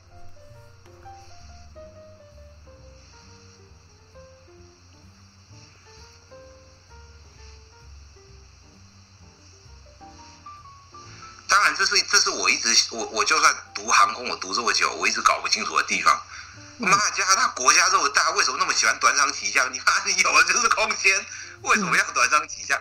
当然，这是我个人比较没有见识不足的地方，我可能还需要更高人、更高的人来来来来解答我这个疑惑。这样，但大家不妨可以想想看，为什么加拿大这么大的国家这么喜欢短场起降？明明他最不缺的就是空间。你没有问那个教授为什么？为什么加拿大那么强调？对，好，我们现在可以翻到下一页。短场起降。对，我们现在可以翻到下一页。好。那个，对，下次遇到老师问他，哎，怎么都怎么都怎么都短场起降？嗯，对。我猜是因为很多很多地方荒野里面能够起飞的助跑的距离也不是很，也也不是很长。嗯。然后我们前面提到的加空，这个除了这个军事上的叫 CP 幺洞拐白眼巨人号跟 CT 幺幺四家教机以外，那个以军机代工发机的加空也在民民用航空上面相当了得。例如我们上面看到这个黄色的这个水上飞机叫叫 CL 二幺五，叫消防飞行艇。这个他他用引用的一个，他用他率先做出了机身磨水直接吸水的技术，就就可以一次就可以这个，然后然后然后飞到这个森林大火的上空做一个一个洒水的动作，磨磨那个水面，他就所以他以前以前都是那个飞机吊一个那个洒水舱飞到上面洒水。所以这个 CL 二幺五率先这个技术，它造成它带的水量比同时同时期的消防消防的一个防航空器载水量还大，也更有效率。所以 CL 二幺五消防飞行艇变成了二战结束战后这个飞行艇已经不流行的时代里面最畅销的一个飞行艇。法国人爱用，希腊人爱用。马来西亚海军也有在用，不过马来西亚海军是把它改成反潜机这样，反潜机在飞。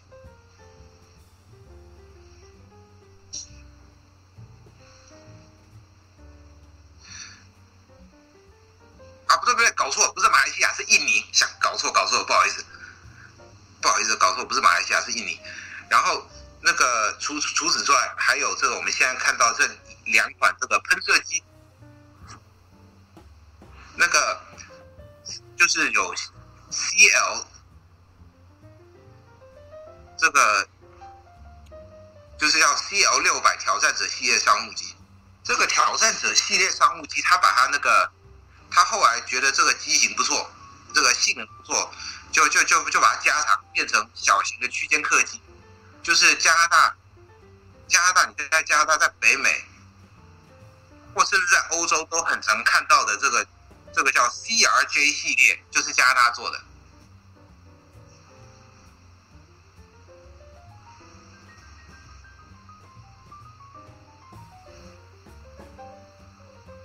这个不过 CRJ 系列我们国内可能比较比较比较少看，比较比不会不是比较少看，基本上看不到，因为没有国内任何国内的航空公司使用 CRJ 系列的客机。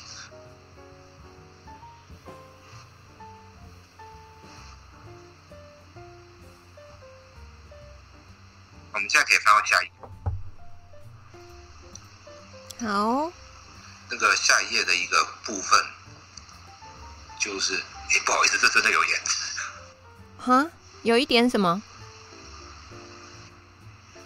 那个，现在那个，我们现在就是就是提到，我们现在可以提到那个我们大家都可能听过文湖线。不好意思，我刚刚有看到一点延迟。我们现在可以讲，就是这个叫 Bombardier，就是庞巴迪。在一九八零年代晚期，这个因为我们刚刚提到几家公司，可能因为业绩业绩业绩不足，这个经济都公司都逐渐萎缩，结果就相继被那个魁北克的那个庞巴迪重工收购。所以这段期间，这个那个魁北克的那个庞巴迪，甚至在加拿大航空业有点那种航空工业版的三星的感觉，就像韩国什么都三星，加拿大航空为什么都庞，有一阵子有一度什么都庞巴迪。对，这个庞巴迪是怎么来的呢？它是。他是一个来自魁北克的一个发明家，叫就是叫叫那个 Joseph Armand Bombardier，在一九三四年啊，这个会长，他这他是会长创立，他原来是卖雪车出去，雪车就是他发明的，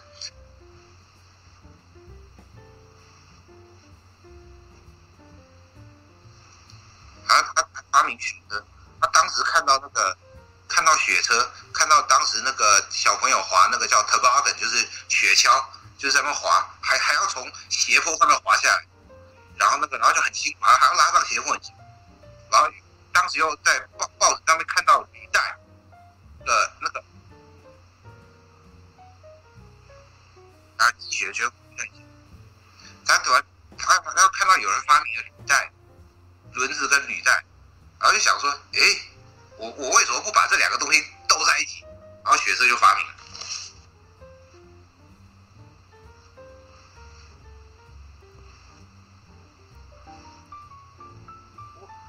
后来庞巴迪就逐渐转型做各种运输业的重工，例如火车啦、公车啦，很多甚至很多那个什么运输系统都是庞巴迪做。庞巴迪现在在加拿大是数一数二运输业的重大的运输业重工。我们台湾的文湖线的一些系统也是庞巴迪做的，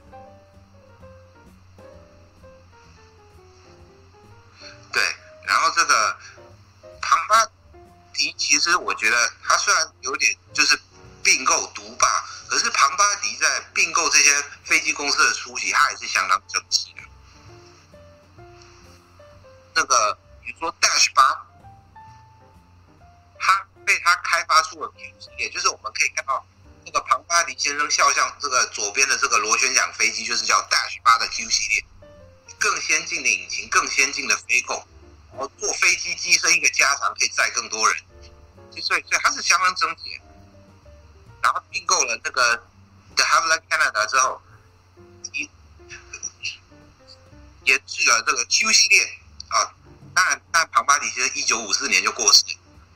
他后来的这些人非常的争气，然后后来那个 CRJ 系列也也做了新的研发的一个改型，啊，这个 CRJ 九百一千，就是就是这个庞巴迪的一个研发。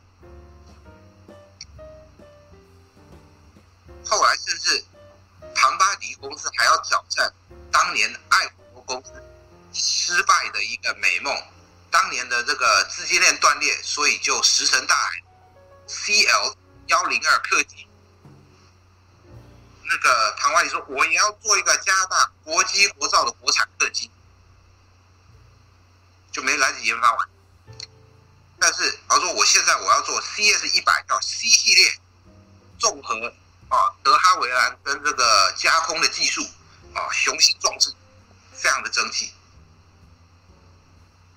CS 一百也成功的研制出来，飞行性能也。”也也令大家买，结果结果好好景不长，川普上台搞了美国美国优先政策，结果波音当时为了保住自己的市场，那个透过在美国贸易部打通关系，让美国让欲把这个 C 系列销往美国的庞巴迪。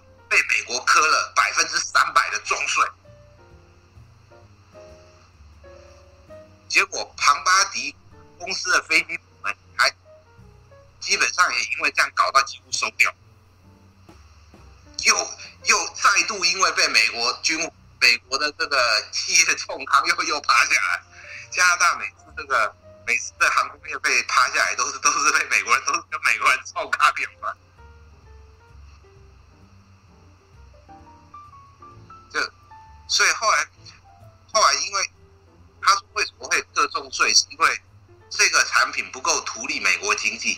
结果后来庞巴迪没办法，只能把 CS 一百的这个系列的一个知识产权卖卖一部分给那个给 Airbus，因为 Airbus 在美国有厂房，而就可以给美国带来那个工作机会，才才可以独立到美国，这样加拿大才可以避开这些税，这个他才可以避开被罚的呃被罚的税这样。”结果，Airbus 就无缘无故白白的得到了一架飞机的知识产权，然后从此以后，在美国生产的的的 C 系列就叫 Airbus A 二二零，然后后来这个也因为也因为被美国人这样子搞，庞巴迪的飞机部门元气大伤，不得已必须要把这个。Dash 八系列的那个的那个知识产权卖给自己的那个自己原来以原来这个维维持这个飞机零组件的零组件商叫维京航 Viking Air，然后把 CRJ 系列知识产权卖给日本三菱重，就有点像艾弗公司当年的鳄鱼。整个趴下来，可是庞巴迪毕竟是有雄厚的这个重工业资产，这个撑着，所以现在庞巴迪下还是半半死不活的挂在那边，还是这个还是这个庞巴迪航航空航空业还在。对，但是元气大伤，因为因为川普的美国因为就就是把他这样这样子搞他。我我我有我有那个我有在那个庞巴迪庞巴迪的那个航空的一个脸书。他们常在脸书上面贴那个海报，说：“哦，你看，说 Believe share our vision，欢迎共享我们的视野，讲的非常的那个很厉害。可是我们我们这种很多航空航空的那个人，航空工业毕业的，我们我们看了都觉得在讲干话。每次他们讲 share our vision，我们每次都有人都在留都在下面留留言，那个留言给他呛一下说，我们就会呛一下，我们就说。”你你先给我一份职业，我们再来 share your vision，我们再来我们再来共享你的事业。我一定要我一定要在你这里工作，我才有办法看到你的事业。你你整天在那事业没有用，不知道你的事业是什么。但是确实，那个庞巴迪重工现在元气大伤，在裁员。不过庞巴迪重工是很多加拿大航太系的学生的第一志愿，毕业就要去。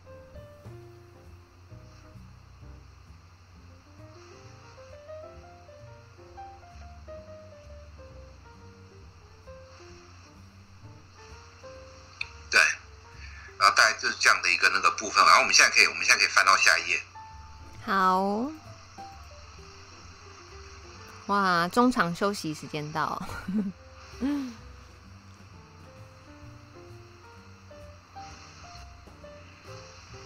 好，现在是中场休息，我们来讲这个，我们来讲这个我们的这个加拿大的这个魔界的故事。我们这个魔界可能要让很多魔界迷失望了，因为我们这个魔界跟托托老写的魔界一点半毛钱关系都没有。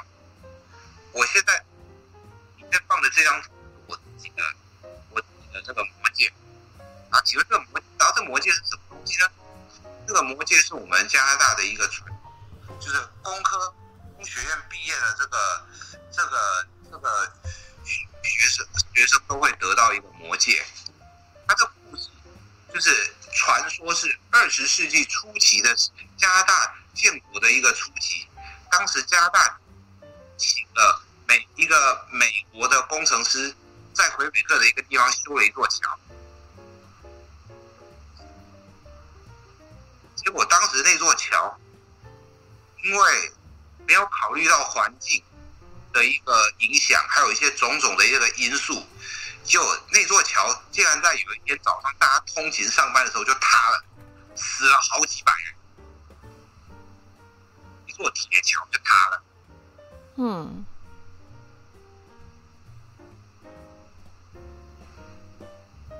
然后就当时那个当时刚刚不久刚成立加拿大政府的工程委员会，他当时那个当时在那个的一个委员就说：“哇，这个这个太严重。”然后然后当时碰巧他又在审核那个，他又在着手草创那个加大工程技职教育的一个这个工工程的一个工。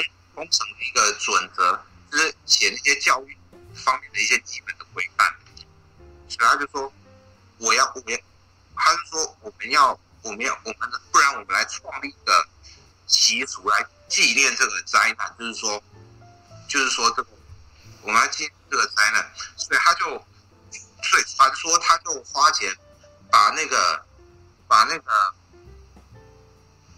那个桥留桥上留下来的那些废钢废铁，就买回家，然后就打造成一枚一枚这个这个铁戒指，然后就然后就分发送给当年应届就是应届毕业的那些这个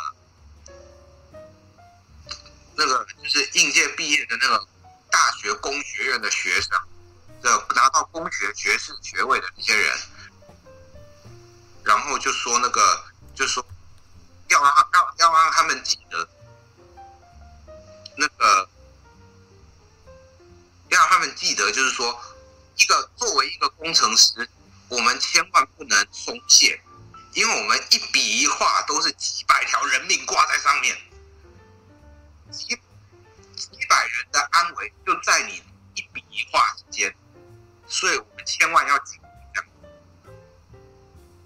所以他后来，他后来当时是因为他本人又是这个，又是这个所谓的神秘主义那种黑魔法巫术的一个爱好者，所以他当时就把那些，当时在毕业典礼就把那些工科的毕业生找来，然后还创立了一个这个，创立了一个这个黑魔法的仪式，就是。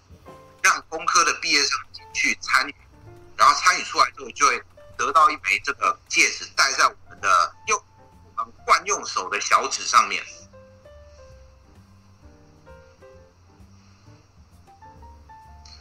这就是所谓的这个持戒。所以，我们我们在我们在加我们加拿大在路上走的时候，如果看到有人右手无名指戴着这个。不是无无名指，右手的小指，如果戴着一枚这个金属的戒指，那就是这个，这那那就表示那个人是工科出身的。我现在我现在展示的这个戒指是我自己的，它是一个这个，它是一个这个，它它我们就是它是一个邪教的仪式。我们进去还要发誓保密，说不可以透露那个仪式的内容。但是我可以讲的一点就是，绝对没有，绝对没有牺牲，绝对没有血腥的东西。这这是，这这这是他可以放心。然后，然后他就是一个，然后他还有一个非常特别的地方，就是他他。每一每一届那个现在加拿大大学的工学院，每一个大学应届毕业的那个工学士，他们的名单都会被大学都校方都会把那个名单送到当地由这种工程师组成的工程师，还有政府里面的工程查员组成的这个这些这些专门办持戒仪式的邪教们。然后名字都会登记在册，可是他登记在册是没有没有数据化的，为了是要维持这个邪教黑魔法的传统，他名字只能写在纸上。所以，我如果我的，所以如果我的我的魔戒掉了，我我的我的魔戒如果掉了，我必须要回到渥太华那边，因为我的我的我的母校卡勒顿大学是属于渥太华当地的邪教团，在这个议题上面，我要到渥太华当地的邪教团才能调出我的名字，再缴二十家的工本费翻译成，不是说随便在都可以那个，所以我不不瞒你不瞒你说，我的这只戒指掉了两三次，每次都让每次。每次都让我那个每次都让我这个精神崩溃这样子。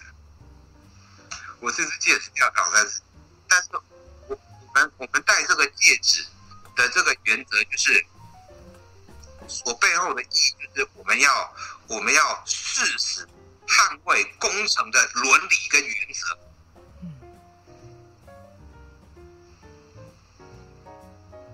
这是一种文化的传承呢，我觉得，而且我觉得利益是好的。工程的伦理原则就是有一点，就是第一。工程没有学长学弟制，对对对，他就是他他工程没有学长，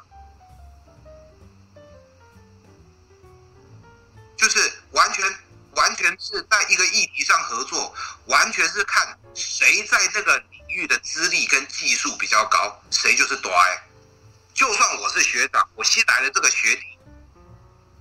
我的我新来这个学弟，他在比如说在电子这个领域不如啊，在电子这个领域我不如他这个学弟，那在我们这个我们这个研发计划上，电子这一块他就新来这个学弟就短，我这个大学长我也要听他的。哎，那那我们类似于问说，这就是一个尊重专业，嗯。我们类似于问说，那这个戒指不见了，不能自己去外面买一个吗？尊重专业的一个工程的一个精神原则。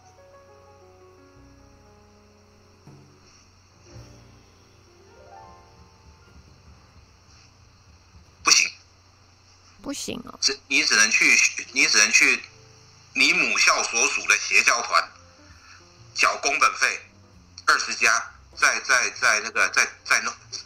在核对，还要核对身份，他才能给你，他才能对。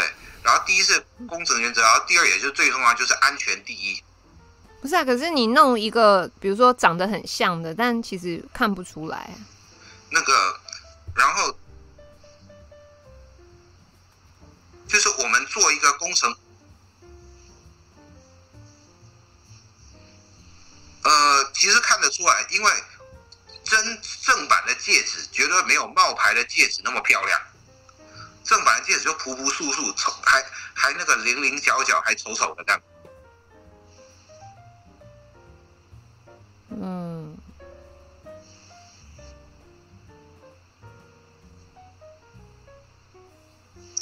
对，所以那个然后安全第一的部分就是你，如果你的业主、你的老板要求你为了 cost down 或者什么其他原因设计一个。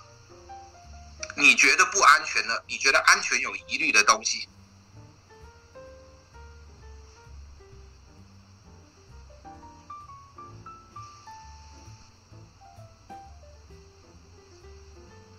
你就算是拼了命砸了你的饭碗，你也要阻止，你也要阻止自己去参与这个设计。就是说，你要凭自己的专业知识，我觉得这样不安全，这里真的不能 cost down。嗯，你不可以什么，有些东西。我们那个，我们那个一个工程人的名节，就是在这个安全第一上面。嗯，名节。我们这个、嗯、这个我们的名节就是要要安全。嗯。有很多人那个，有很多人那个。工程那个有很有很多人这个出事出公安，因为死了一堆人之后，戒指被注销的状况也有了哦。你不你不注重啊，你违背了自己当初这个这个戴上戴上这个戒指的一个的一个精神。嗯，哦，还会被注销哦。所以我觉得戴这个戒指其实是一个荣誉哎。所以这这所以对我们来讲，这戒指。意意义非凡，真的，这这意义非凡。嗯、我当所以，对对，这个这个魔戒是一个荣誉。我们甚至，所以我甚至回国当兵的时候，我甚至回国当兵的时候，我每每天我当时当替代役，有时候要在边检关口站哨。我站哨的时候，我还有一个习惯，就是站站哨前，我会把我的戒，我我会把我的魔戒从口袋拿出来戴在手上。嗯，意思就是说，要勉励自己，要拿出那种工程人的那种精神，那种认真专注的这种气节，就不可以不不不可以丢加拿大工程人的脸。嗯，勉励一下自己。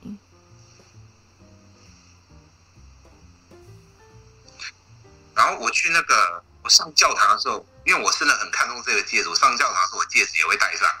嗯，就是说这这非常的热。然后然后这个这这大概就是魔戒的故事，我们现在可以翻到最后一页了，这样子。不是不是简报最后一页，是下一页这样子。好，下一页是最后一页。对，未来。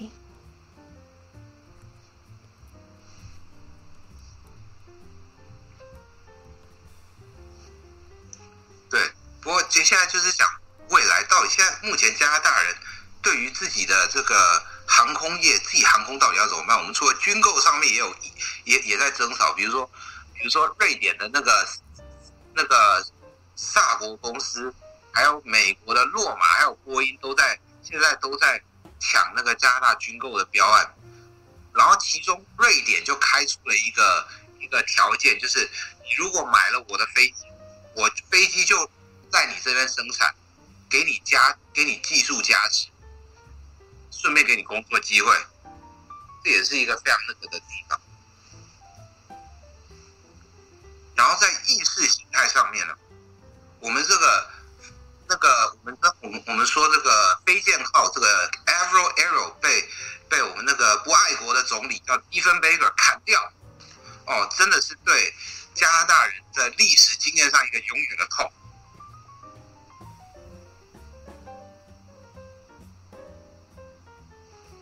这个，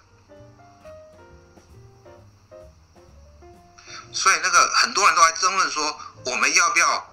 我们对于现在战斗机表演，很多人坊间也有人在讲说，我们为什么不自己研发呢？或者是说，现在现在现在有一些民战，这是民间的一个小众，而且主要是以航空工程人为主。当然，目前这方面的意识形态是分成两派。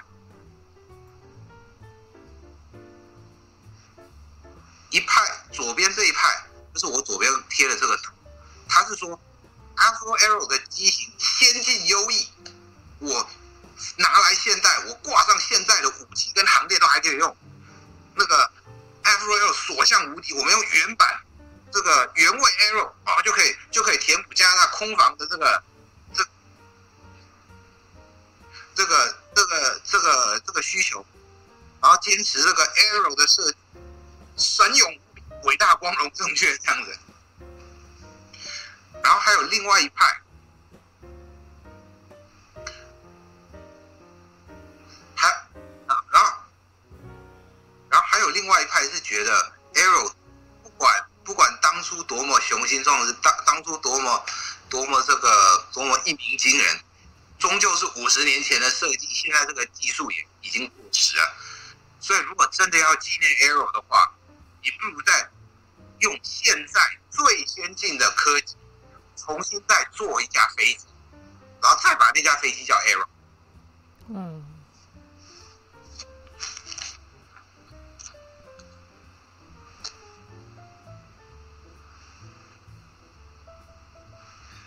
然后现在现在我我其实也因为然后然后因为因为因为我自己也有点加拿大价值。而且加上加上我又是航空工程领域的人，不免的也卷入了这方面的这个争这这这个争呃争论里面。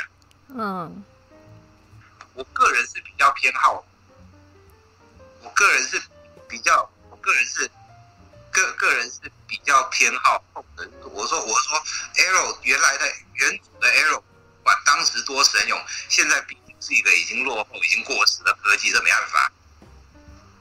这个结果，结果还被原组派的那些人说你这样不爱国，没有加大价值，那个污蔑国家符号，就像就像总是总之这个总之原主派的那些人，那个那个听到人家说他觉得 Arrow Arrow 这个设计是一个老旧的技术，就像小粉红一样，说你不爱国，说你儒家。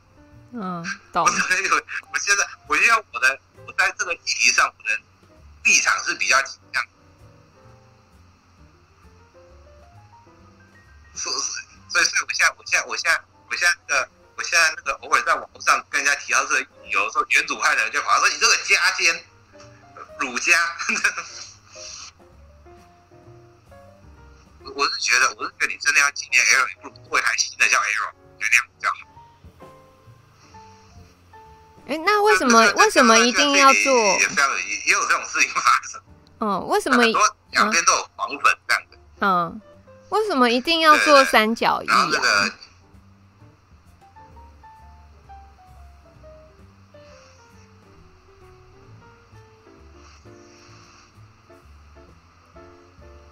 因为三角翼它的一个特点就是三角翼是可以，它在超音速，它在高速的飞行之下。三角翼是比那个是比阻力是比较小，同样的升力阻力是比较小。你如果用直线翼的话，你很容易飞机飞高速的时候，飞机被那个刮过来的那个气流直接把机翼吹断。所以你越高的速度的飞机，它那个那个翅膀的后掠就要越往后。嗯嗯，懂懂。对对对。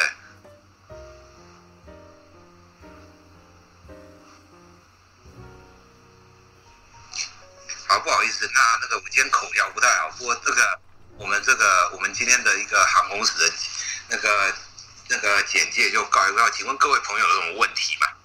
哇，聊天室的大家，请问对于就是航空篇有没有什么问题呢？对，因为 Lawrence 这一次讲完之后，因为他已经开学了，所以之后他可能就会比较忙，所以他现在是想说趁现在。刚开学还没那么忙的时候，就赶快来跟大家把这个航空史讲完，讲古典航空史，还有包括加拿大的航空史。但我知道你们今天聊天室自己也在开飞机，所以对对于这个航空史的部分有什么有没有什么问题想要问他的呢？哦，那个 AI 说你口条很棒，对，你不要太担心这个，嗯，讲得很好。来宾，请那个大家刷一排爱心给我们的 Lawrence 好吗？你看他帮我们整理这么多资料，而且就是这些东西是一般可能不会去做功课研究，或者是外面比较听不到的。嗯，想问说，目前的航空站谁比较占优势？但是是谁跟谁比呢？是呃国际上的吗？如果是打航空站吗？你看你是谁跟谁比？对，但因为他没有写，要看是什么样，是什么样跟什么跟什么的议题这样的。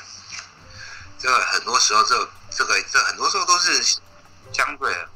然后我们这里可以，嗯，我们这里可以顺便厘清一个观念，就是你有时候飞机的性能好不好？都是相对的，唯一绝对的是它符不符合它设计时提出的需求。哼，他问的是国际的。十六这种，比如说 F 十六这种这种超音速的这种战机，它可能，它可能，它可能那个转，它可能转弯的那个转弯的幅度，还比那个还比那种以前老式的螺旋桨飞机还大很多。也就是说，它的转向性就是总没有那么没有那么，它转弯半径没有办法那么小。可是这都是不同的取舍，就是各个不同的设计，它都有它的需求，它都有它的强项，完全看你的飞机的设计，它的需求是什么。嗯。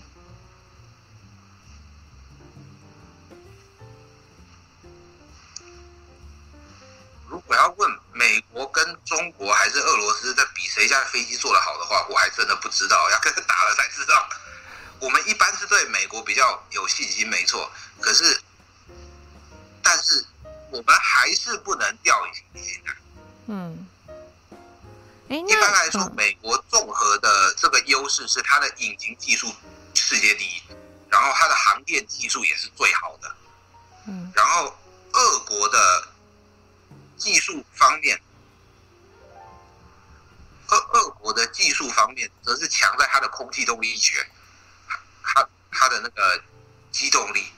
可是俄国的电子技术跟俄国的那个俄国的引擎技术是是不如美国。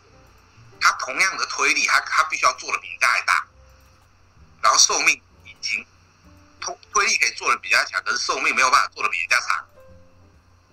比如说战斗机引擎来讲，美国的战斗机引擎可能五千小时左右我才要大修，或者是我寿命就是就是那个五千的一个小时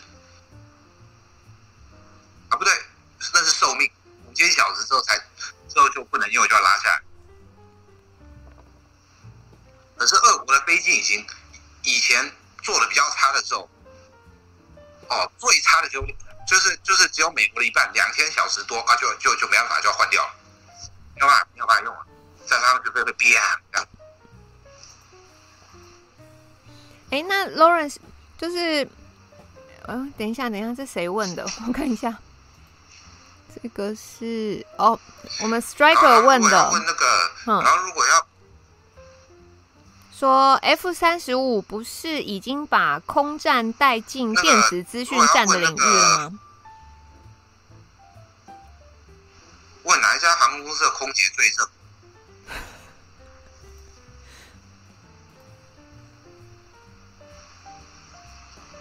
如果要问哪一家哪一家那个航空公司的空姐最正？那个我个人的那个，当然不好意思，这这里这里那个啊，我我个人以前在机场站哨的经验，我觉得是马航。马航，马来西亚航空吗？我自己觉得是马来西亚航空马航。哦。因为马航的那个，因为新航的空姐太瘦。对，因为他们跟新航穿的是同样 style 的那种可巴亚那种衣服。然后马来西亚的空姐都比较大只。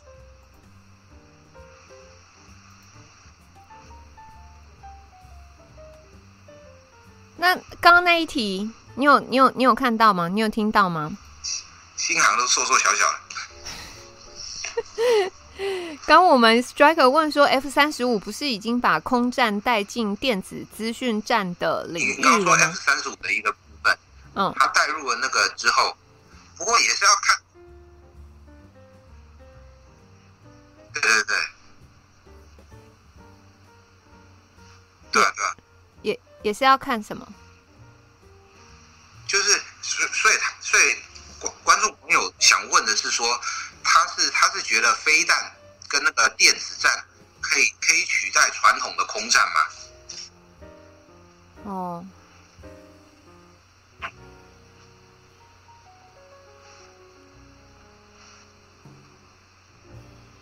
那结果可以吗？我我个人的看法是觉得不，不不管飞弹电子技术多么先进，我们最终空战还是会回到一个叫 dog fight 的一个传统的一个缠斗空战的一个部分。缠斗。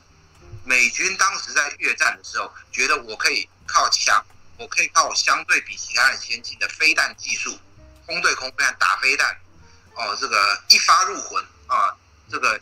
压倒一切，结果在越战初期，在越战越南战场吃了大亏。当时的美国空军的飞行员都没有受过，都没有受过这个缠斗的训练，就有一度是被北越空军的人的这个飞行员驾着米格机压着打，因为米格机机动性比较好。当时美国的飞机都是大台，然后然后战斗飞弹，专门射飞弹，除了会射飞弹就是射飞弹。就不会比较不会缠斗。美国注意到这个劝之后，才赶紧又重新把战斗机的研发推回缠斗性能为主的一个部分。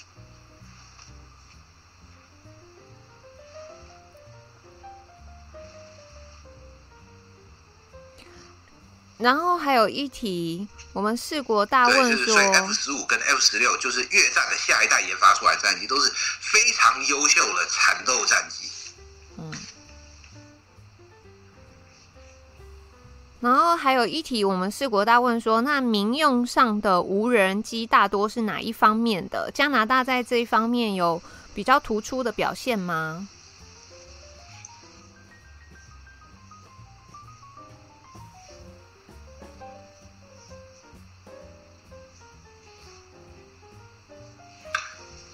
面民用的无人机，我有我这方面我比较不了解，不好意思，不过。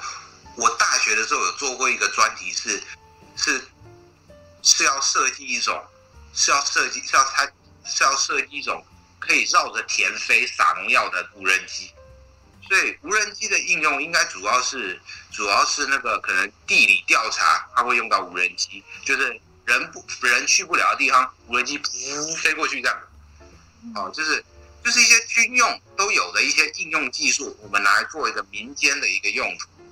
然后飞来飞去撒农药，现在有人在研究说飞来飞去撒农药，然后现在亚马逊也在研究无人无人直升机来做快递这样。哦，快递哈。然后中国还还是哪里？还是中国跟阿联酋有在合作搞一个说无人机当计程车，对。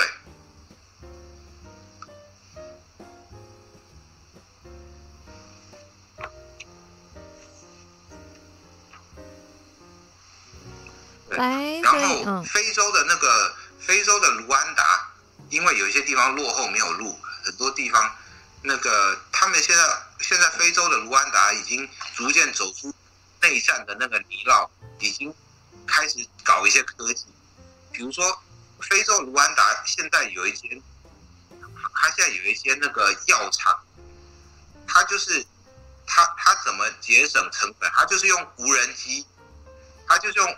他就是用他就是用无人机飞到一些偏远的村落，空投那个药品给那种没钱到城里看病的人，没钱到城里拿药的人。那的确，因为无人机的应用真的越来越多了哈。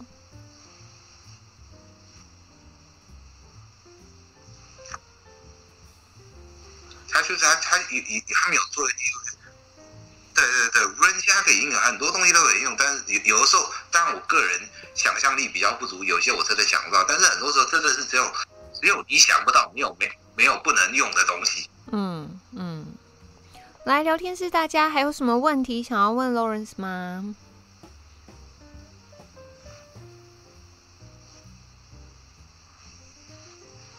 哦。哦，刚刚有人以为那是乌干达，那不是乌干达，是卢安的 Rwanda，Rwanda 跟乌干达不是一样？那个那个这样讲，这样讲会不会有点那个有点那个？哪个？那个那个那个 Rwanda 是以前爆发那个 Tutsi 跟 Hutu 的那个内战，然后种族屠杀，现在正逐渐走出伤痛的一个国家。然后那个乌干达是那个 Do you know the way 的那个国家，是这个梗。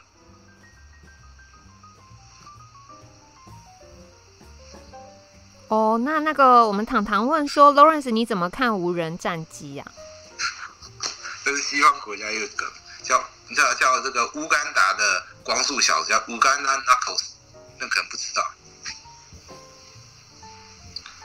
无人战机的部分，我在我看过那个它的一个地方呢，它的一些地方主要有些地方就是。有些地方就是它，它是一个伦理的问题，就是我们要给我们的这些兵器有多大的自动智能，怎么样才不会造成伦理上的争议？一方面是这样，另一方面，这个我知道欧洲跟美国，他们都在研究无人机到底可以怎么用。有人就欧洲有人有提出这种微型的无人机做所谓的蜂群战术，就一窝蜂这样上去。而美国跟澳洲则是说提出一个那个所谓的那个中程僚机，就是你的那个 sidekick 的那个感觉，就比如说战机上前去，那个战机上一回事啊，中程僚机就负责在旁边当打手当小弟这样。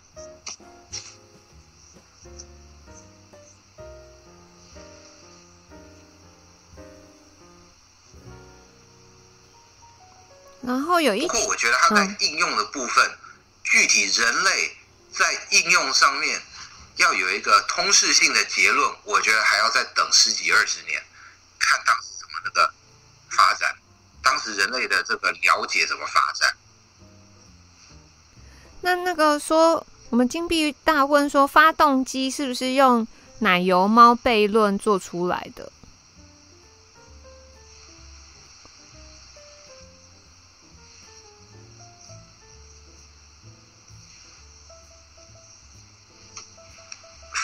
发动机，我讲到发动机的话，那那又是另外一个那个，我又我又可以讲很那个，可不过简单来讲，也、欸，不是。好，然后什么女武神无人战斗机？可是小书童，你这是要问什么？女武神，它是它有它是有一个热力学的一个这个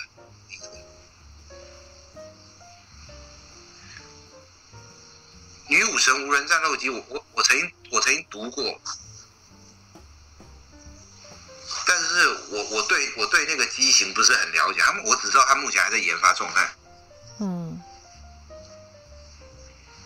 哦，那加拿大有？然后，嗯，那个疑似独立问说那个，对对，加拿大有没有那个旋翼机的一个部分？嗯，曾经加拿大人，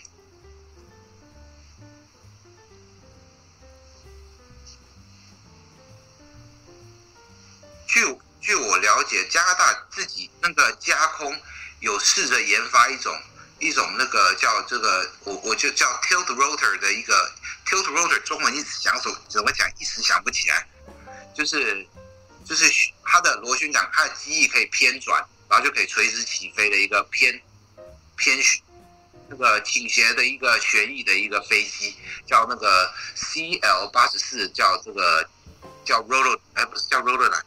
叫 dinavert 后来试着去竞标美国的海军的那个短程起降飞机计划，但是竞标失败了。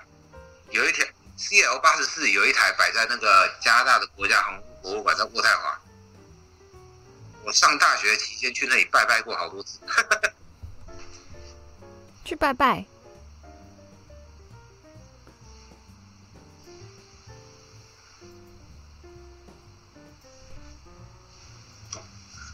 对，没有没有，就是就是每次每次考试考差了，就是我当时考试考砸了，因为我有因为我有学习障碍，考试考砸了，就会就会去就会坐车，就会坐车坐很远的公车到加拿大国家航空博物馆，然后然后然后就在那边，然后就在那边坐一个下午这样子，嗯嗯，就精神充电一下。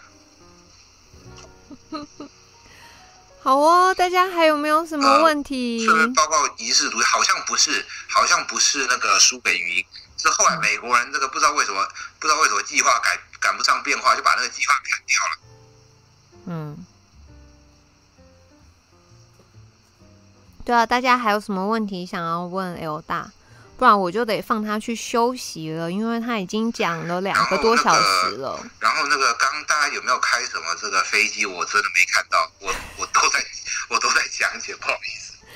他们今天开的可热烈了，你如果到时候重播，你可以回去看聊天室。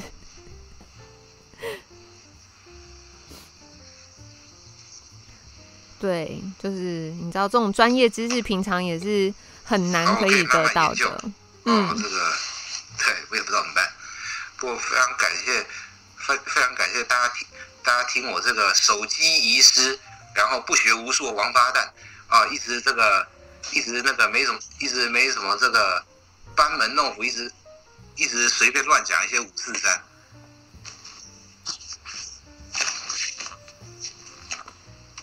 插话，你那问题我怎么问呢？你 Lawrence 如果有看到那个，如果今天场控还是那个时间还是没有控制好，真的不好意思。不会不会不会，哦、oh，你们没问题，我要放 Lawrence 去休息了。他他问说，你平常都看什么片？哎，你们真的是 但我记得 Lawrence 是连群主都没有。对，Lawrence，我记得 Lawrence 是连赖群组都没有的。我想平常都看什么片？啊，你不要理他们啊，他们真的。平常都看什么片？没有了，你不要理他们啊。就是他们刚才在聊天室开飞机的内容啊。不要理他们。好啦，你们没问题，我要放 Lawrence 去休息。哦，你是说那种片吗？对。哎，不好意思，秘密。对，他们今天一整天都在聊这个。好，那就那就先这样。嗯，好哦。那 Lawrence 辛苦了，那大家再帮我刷一排爱心给 Lawrence。Lawrence 晚安哦，中秋节快乐。我在上面讲飞机，他们在下面讲那种东西，哎。对他们就是他们也在开飞机，嗯。啊啊，辛苦你们。没有没有，谢谢 Lawrence。我讲这些我也不会。没有没有没有。各位，就祝你这个学期就是顺顺利利的过关哦，吼。好，来，Lawrence 晚安。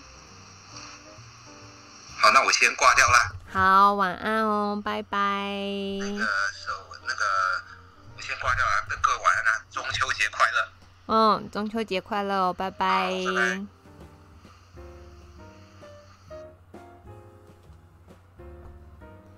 哎，你们真的很敢问哎！哎，等一下，刚才干妈她有就是传讯息，他说呃，今天、明天两天是捷克，你们知道干妈在捷克吧？哦，我们这个频道真是 international。干妈说，呃，捷克民间的飞行组织要举行每年一次的北约日。北约日这个我不太懂，但是参加单位北约各国军队派战机、侦察机、轰炸机、运输机等参加。哦，很多种不同类型的飞机参加，然后型号也是每年都不一样。那么除了这些以外，各种本地军事力量也加入，开放民众参观呢。每年的九月的一个周末两天，非常精彩，表演的项目很多，有反恐啊、跳伞啊、解救人质啊、空中编舞等等。哦，干妈，可是那这个是 YouTube 上面可以看得到的吗？是？然后哦，谢谢谢谢我们 Larry 干爹。等一下，鸟哥，然后你现在起床了是什么意思？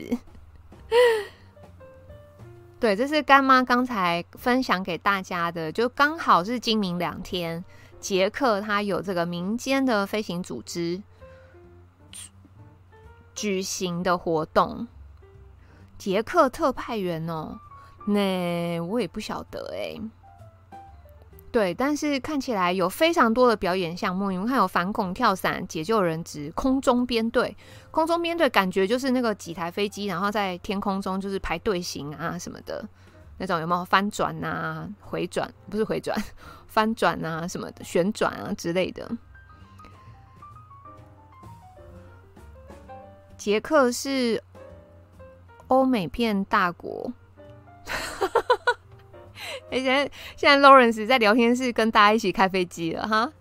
好，然后再来就是，对哦，告诉你们两个好消息，一个是冷局，你们知道冷局他的工作就是土地呀、啊、社宅呀、反正就是这一类相关的。然后前几天不是有非常热的这个消息。就是我们中央这个公宅数有没有扣掉那个四大运的那些选手村之外，其实新建中才三百一十七户，而且没有一户盖完的。那冷局哦，冷局还在做投影片，对，没关系。但是等冷局准备，还在做表格，等冷局准备好，就是他会来跟我们分享。关于就是社宅这一类的问题，另外一个好消息就是大家敲碗敲的非常久的这个三国，我们范畴大的投影片已经准备好了。那明天我就是跟师兄姐讨论一下，看请范头范畴大什么时候来来上节目，跟大家讲这个三国的概念。哎，他刚应该在聊天室也跟你们讲了吗？哦，金币大部分说中央到底为什么盖不出来？其实呃，关于一个叫组织吗？我们讲单位好了，一个单位的这个执行力是很重要的。就是呃，even 你有很厉害的计划，就是 even 你很会写计划，有没有年度计划啊？哈，然后你抓的预算怎样怎样怎样，但是你执行力不好，就是没有救。一点救都没有。那北市府这个团队，就是在这七年下来，然后尤其是有之前那个秘书是血滴子的这种管理方式，他那个执行力绝对是比全台湾其他县市，包括中央都要好的好几倍。不要说执行力，Why？为什么？然后世国大说本来想要问昆士战斗机。有没有可能在现实实践实现？哦，Lawrence 还在吗？看 Lawrence 还在不在？昆士战斗机有没有可能在现实实践？哦，因为不知道昆士战斗机是什么。好的，范畴大投影片会再修改，但其实应该已经八九不离十了。光讲前面四章就快一个小时，这个频道根本就是通识教育。你们如果有人想要来讲，介绍女优的这个那个叫什么交交替交替史交换史也欢迎啊！哈，中央盖出一户钱，对，到年底靠我垫档。不是啊，因为我做完那个民进党的养套杀策略，就基本上他们那个大方向我已经抓到了，所以你说其他的一些功课。我现在不是很想做，然后疫苗的话就是都是长那样，对，我现在就没有想做的功课。不要说 哦，刚冷局的意思是说不要说执行力，因为驻都中心根本就烂到爆炸。冷局，你冷静，你你现在要扣印吗？嗯、三国平时要多开几天，不然讲没多少就选举了。三国平时要多开几天的意思是一个礼拜要开个几天吗？的意思吗？见，得啊，刷那么快啊，聊天室怎样？知不是知识的，不是啊？你们刚不是说他有一代一代的？传承还是什么的，大概一个小时差不多，没关系，就是长短是没有关系的。我也不知道为什么我今天背景特别绿。嗯，漫威宇宙，哦哦，是 Lawrence 世国大问的是漫威里面宇宙有一台昆式战斗机。凡愁说可以慢慢讲到年底，这我绝对没问题。我只怕就是只要凡愁大的时间，然后投影片做出来，这我都 OK 的。嗯，一代九九九九折断你。对，所以然后沙漠的话，就是等它笔电好嘛？对，所以短期内我们就会有范畴大的三国可以听，然后有冷局的，就是关于社宅的这个部分可以听，然后还有硕雪涵老师的这个预测的哲学。有人考虑把柯 P 针对疫情所提出的建议被执政党大量攻击后采用的政策，简应该是有做整理吧。范畴已经掉坑了，大概是这样。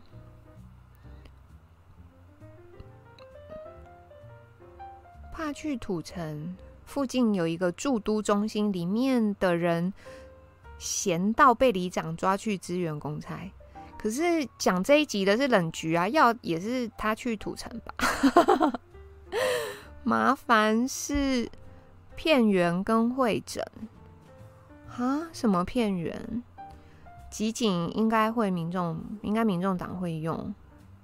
哦，Lawrence 对漫威不熟，哎、我漫威也不熟，哎，我没有看过几个几集。嗯，十一点半了。最后那个，但是可是你们有想听吗？就是关于小朋友被霸凌的事情，这个你们有想听吗？女优历史我没办法啦，我真的没认识几个。但如果你们，嘉伟晚安。除了疫苗，自体免疫很值得深究。其实你们如果还有印象的话。当那个阿法进来的时候，我们那时候呃分享了巴，就是人在巴西的大大的文章，还有人在加拿大的大大的文章。我们那时候阿法进来，我们做的是这一集，然后我们的主旨是告诉大家这个墨水法则，就是把自己保护好。有好。就是我的干儿子，他现在九月一号才刚开学小一，然后你看到现在才两个多礼拜上学。那因为他进在那个进小学之前，他其实就有去安亲班，然后那开学以后，就有一个跟他隔两班的同学叫做 Josh，就很喜欢。我也不知道是很想找他玩，还是故意要欺负他。比如说，那个他就会跟我干儿子说：“对，我有一个小一的干儿子，他就会比如说跑过去那个打他一下啦，或者是把我干儿子的那个头压在水龙头下面冲水啊，然后或者是有拿那个扫把，有没有那个？”扫地有毛刷的那一边，然后去刷它，这样，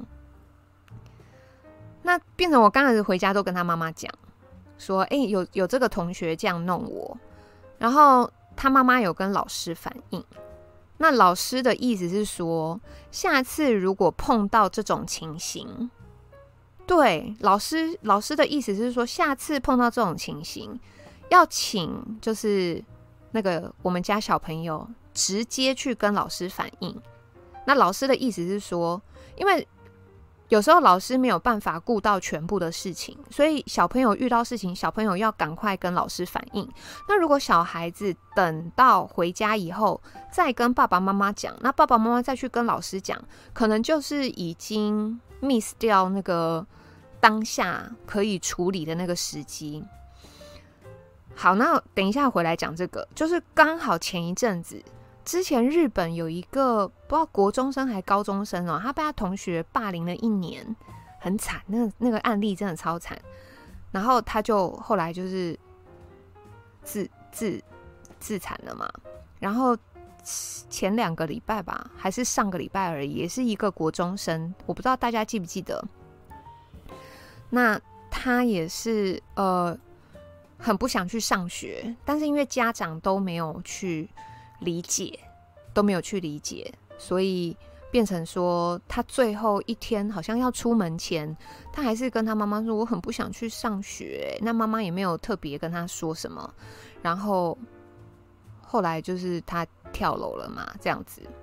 那所以板上其实很多人在讨论这个文章，那很多人就会发文，我看到很多人发文问说：“嗯。”为什么不反抗？为什么会选择就是结束自己的这个方式？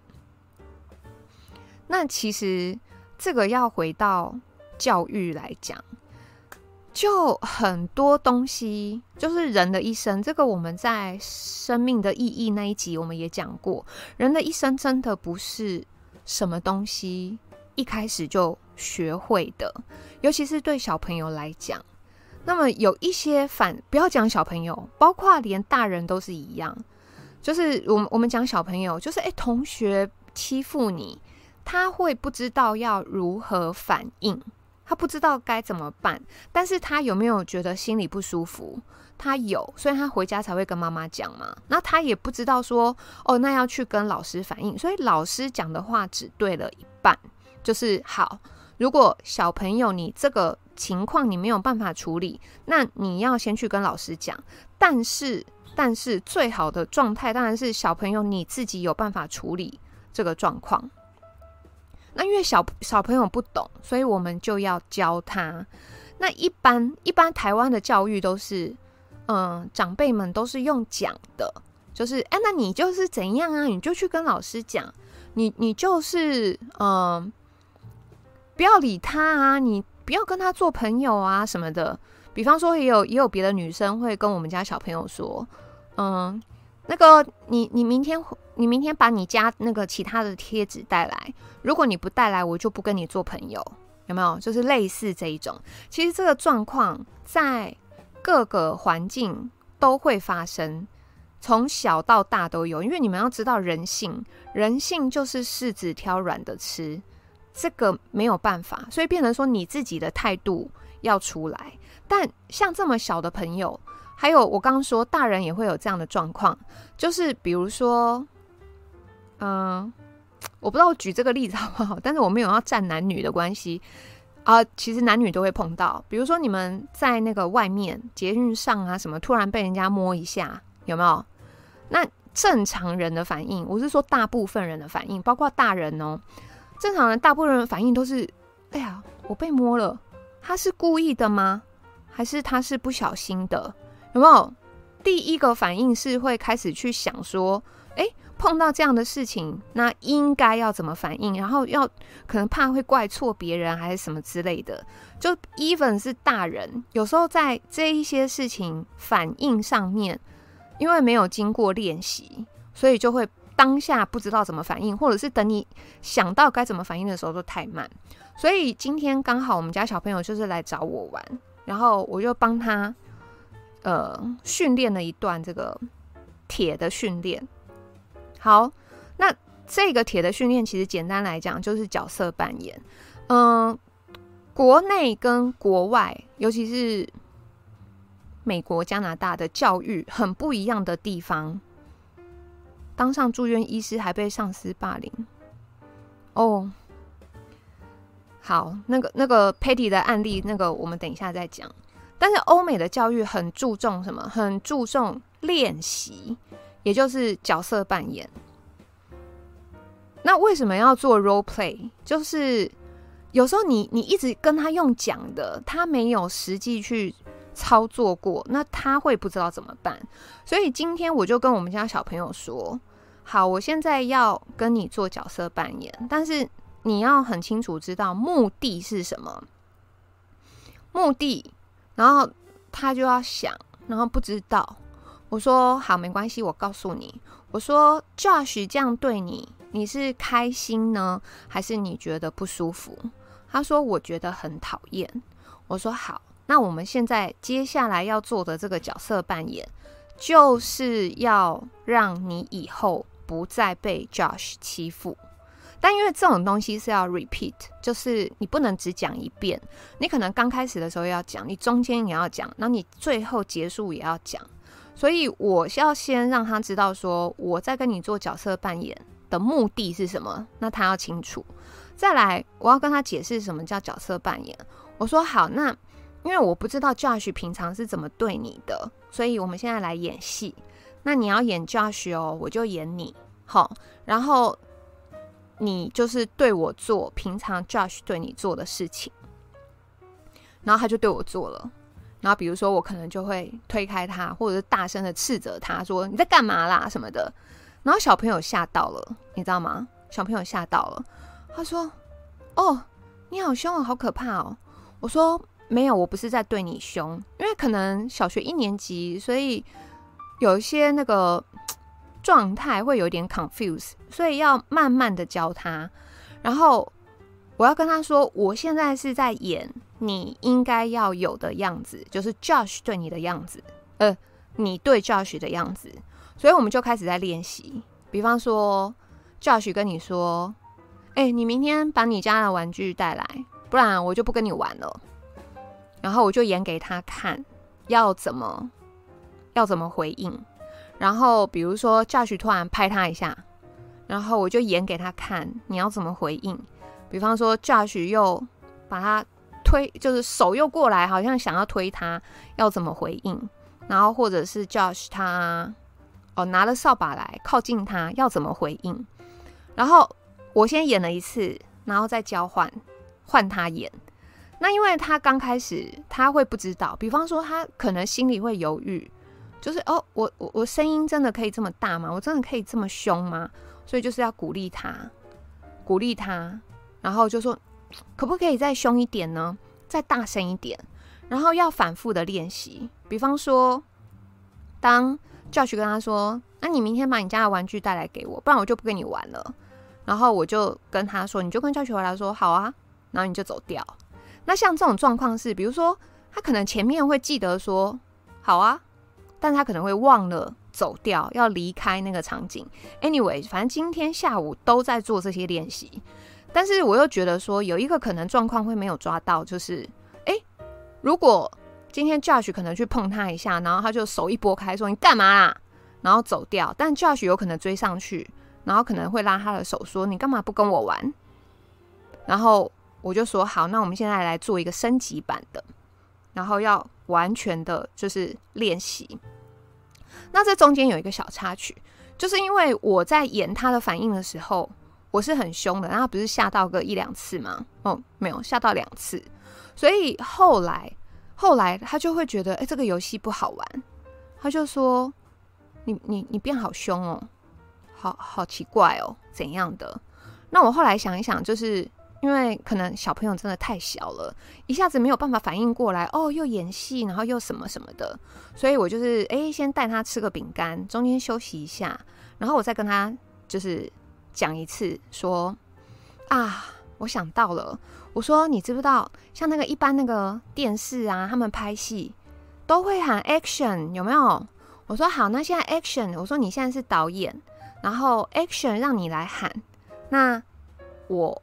哎，我是 Josh，对，我说那我就演 Josh 这样子。他说好哦，那你只能演 Josh 哦。我说好好，然后你说 Action，我们就开始。然后就是又练习了几遍，就是让他去练成一套完整的，就是比如说把手推开，然后人要走掉，要离开那个现场。所以，嗯、在我们做完升级版的练习，他都可以持续的，比如说我就是持续的去纠缠他几次，然后他都可以就是把我手推开，然后就离开，然后我又去追他，有没有？就是这个连续的升级版，他都有做完。然后奖励是我跟他一起看 YouTube 看玩那个找那个七龙珠的卡牌，然后后面我再问他，就是我又要再提醒他，我说好，那你知不知道我们今天为什么要做这件事情？他知道，然后呃，再来就是，我说那你觉得好玩吗？这个问题我总共问了三次吧。一开始觉得不好玩，但是中间就嗯还可以，然后到晚就是最后一次我问他说，那你还会觉得我很可怕吗？他说不会。就是他要了解他为什么要做这件事情。那我问他说：“那你觉得你有进步吗？你有学到东西吗？”他说有。所以其实这个是要教育的。那中间他有问我一个问题，他问我说：“什么？”那问说：“那他妈妈？”哦，因为我中间聊到别的事情了，他就说：“妈妈对他老板也很好啊。”我说。你妈妈对她老板有比对你还要好吗？他说有时候有哦。我说这个没有办法啊。我说妈妈要出去上班才能赚钱，那才能赚钱才能去买你喜欢吃的那个玉米浓汤啊，还有嗯，他还喜欢吃什么饼干、洋芋片啊什么之类的。我说你妈如果没有没有出去赚钱，然后没有对老板好一点，那这样没有工作。那你就没有玉米浓汤可以喝了呢，那你就没有洋芋片可以吃了呢。然后就想一想，哦，对吼，对，就是要呃用案例去解释给他们听。但 anyway，我今天想要讲的重点就是要陪小朋友一起做角色扮演，然后要让他们去做练习。那么中间就不是有几次，就是诶，他知道要推开，但是他忘记要离开现场，对不对？然后我就嗯，哦，我就说哦，那你这个回去可能还要再请你爸爸再跟你练习哦，因为中间呐，就是那个升级版的还没有练完的时候。然后，哎，我为什么要讲这个？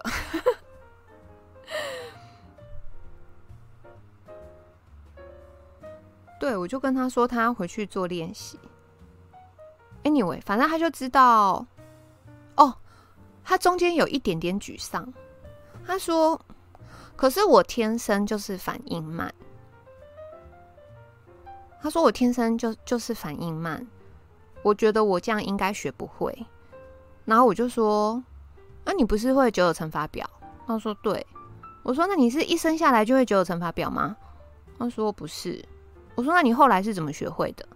他就说：“就背啊。”我说：“那你有认识谁是一生下来就会九九乘法表的？”他说：“应该没有。”我说：“那你说这个是不是靠后天练习然后学会的？”他 叫他来看直播，你们来教他吗？讲什么秘密？什么？Anyway，就是妈妈对。哎、欸，你们是歪的太夸张。Anyway，我只是想说，没有，我知道有的父母亲小时候会让小朋友去学跆拳道还是什么的，但因为有些家庭没有，但是呃，没有也没关系。但是要跟小孩子，我今天的重点就是要做角色扮演。有时候爸妈真的就是啊，你就怎样啊，呃，你就怎样怎啊，你就怎样就好啊，什么的。就是这样，其实是不够的。就是要陪他一起练习，然后陪他做角色扮演，然后一直到就是练习到觉得诶，他的反应 OK 了，然后反应很快，速度很快，这样子。然后刚才佩迪说有朋友的小孩被霸凌哦，职场是真的就是看抉择了。职场是这样，小朋友有时候没有太多选择，就是除非是转学还是什么的。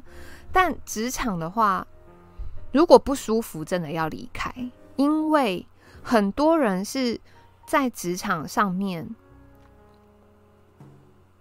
不开心、不舒服，不论是不是被霸凌，即使没有到走到绝路，但是心里都会受伤，然后。你知道吗？那个心理受伤，那个是有时候不是一两年就可以复原的。但这个，因为一般人比较少去关注到心理的问题，所以职场的话就是抉择。除非说今天这个公司或这个环境真的有什么要需要你非留下来不可的理由。但基本上应该是都没有，对，所以职场真的不开心不舒服就离开，就离开。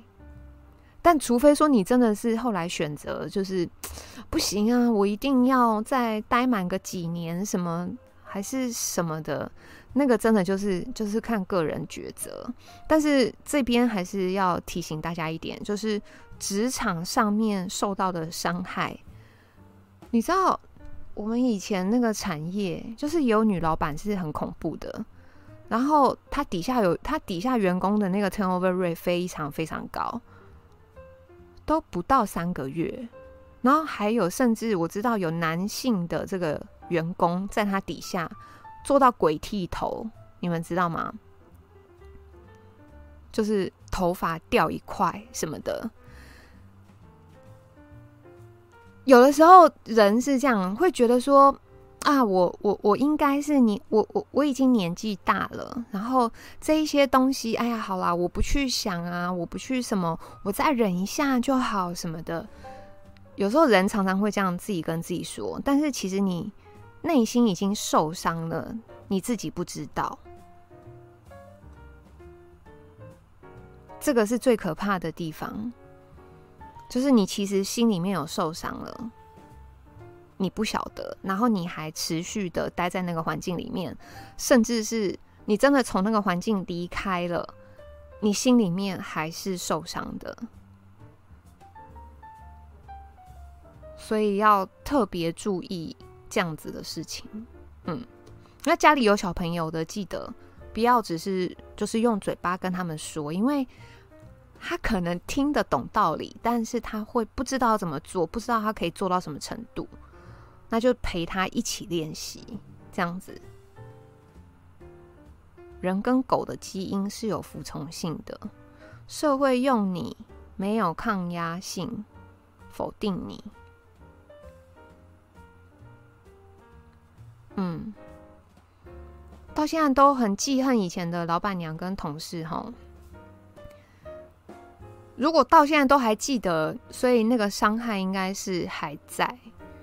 就是有时候不要以为说哦，那个年有有年纪了，然后就是比较能挺得住，比较不会受伤。没有，实际上是你有时候你可能受伤了，你你自己不知道，这才是可怕的地方。对权威的服从，除非绑约，不然干嘛留着让人糟蹋？因为有的人他就会觉得，比如说工作不好找啊，然后或者是。很多考量啦，或者是啊，去别的地方可能薪水不会那么高啊，还是什么就之类的。飞机开过，哎呦，哎呦，哦，十一点五十三了，好，差不多了。最后就是要跟分享这个给你们，就是我跟小孩子角色扮演的过程。然后，如果你们家的小朋友有碰到这些问题，就一定要这样子做，让他去练习实地演练的练习。然后后来，后来他妈妈来接他，然后他就把他妈妈当 Josh，就跟他妈妈说：“那妈妈你这样演，你演 Josh。”然后他就是做我们练习的那些事情，他妈就觉得：“哎，哦，真的哎，进步很多，有差哎什么的。”一堆老板吃定你需要工作到没有，但是、呃，小的时候。不懂，或者是没有太多选择权，没有关系。但长大了，真的就是一切都是自己的选择。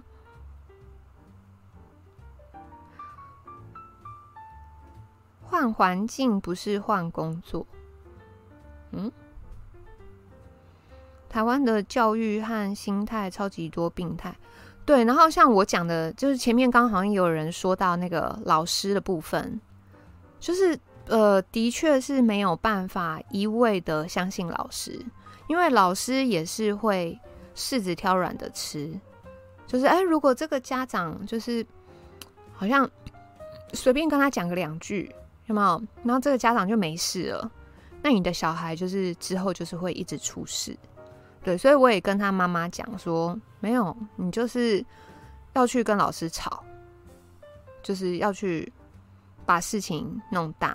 但是要讲得很清楚，说我是因为某人的小孩一直欺负我们家小朋友，已经不止一次了，那我才会这样。就是反正就是要讲清楚啦，不能就是那种感觉像是去无理取闹那一种。嗯，大概是这样哦。五十五了，好啊，那就是对。接下来我们会有冷局，我们会有烦愁。对，我们会有预测的哲学，嗯，学校的事，呃，合理就合理的把它闹大啦，但并，你知道有一些家长也是很恐怖，有没有？就是去，然后什么全部都怪到老师身上，什么这样也不行。啊，PPT 写好了，好啊，那我们就是明天来讨论一下，看冷局，因为冷局会想说。廉价的话，然后如果讲什么社宅公宅，就是没有人想听。以及看姑姑与大家周一如果 OK 就可以说了哈。对，但因为那个不知道廉价的时候，然后我们还是讲那么硬的议题，不知道大家会不会觉得疯掉？嗯，好，那就差不多先这样哦。超想骂建商。建商发生什么事？